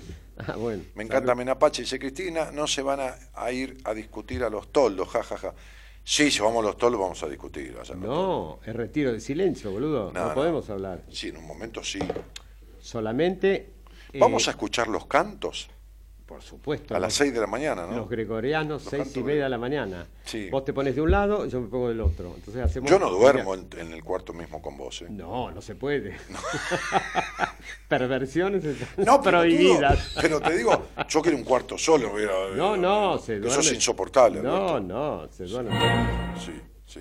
Bueno, Bueno. señoras, señores, he compartido esta noche, eh, así diferente con el doctor en psiquiatría, este, Alberto Pío Rosales, psicoanalista, el titular de la Asociación Psicoanalítica Argentina, docente, este, que ha sido, es un amigazo, ha sido profesor mío en la materia psicopatología, y realmente este, aprendí mucho, este, porque muchas veces sigo dando examen, por supuesto él sabe mil veces más que yo de todo eso, y cuando veo un paciente y lo, se lo mando para que, porque creo que necesita medicación, le doy un atisbo de lo que yo pienso que es la afectación del paciente para ver si está bien y tengo un ojo clínico, lo voy entrenando.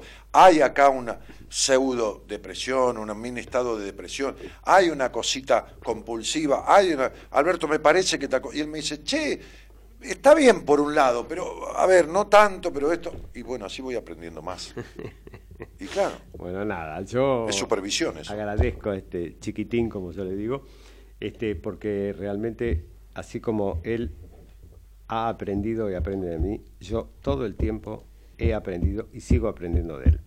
Y bueno, las cosas son de a dos. Entonces, este, me pasó una cosa muy linda hace 10 años, que es haberlo conocido. Sí. Y seguimos siendo muy amigos. Muy amigos. Además de coterapeutas. Y sí, nos peleamos a veces, discutimos y no sé cuánto. Pero en el fondo siempre hay una valoración, un respeto y un cariño enorme. Doctor, el señor Gerardo Subinara en la operación técnica, el señor Gonzalo Comito en la producción. Mañana está viniendo no sé quién. ¿Noemí? Noemí. Ah, mira, traje unos libros acá, que no los traje, los dejé en el auto, me caché en 10. Te lo voy a dar, Comito. Te los llevas, agarra una bolsa porque pesan 200 kilos, este, que son para, para Noemí, que se los va a dar a, Juan. Eh, señoras, señores, querido señor operador tema. Mira qué lindo ritmo. Bueno. Bien, suena bien.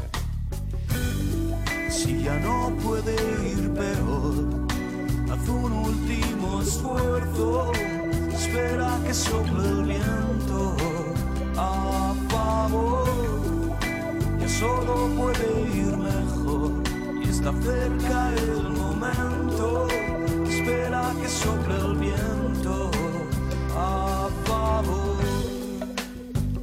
Bueno, el viento sopla a favor si vos vas a favor del viento. Ahora, a veces el viento va para el este y la gente quiere navegar para el oeste, ¿no?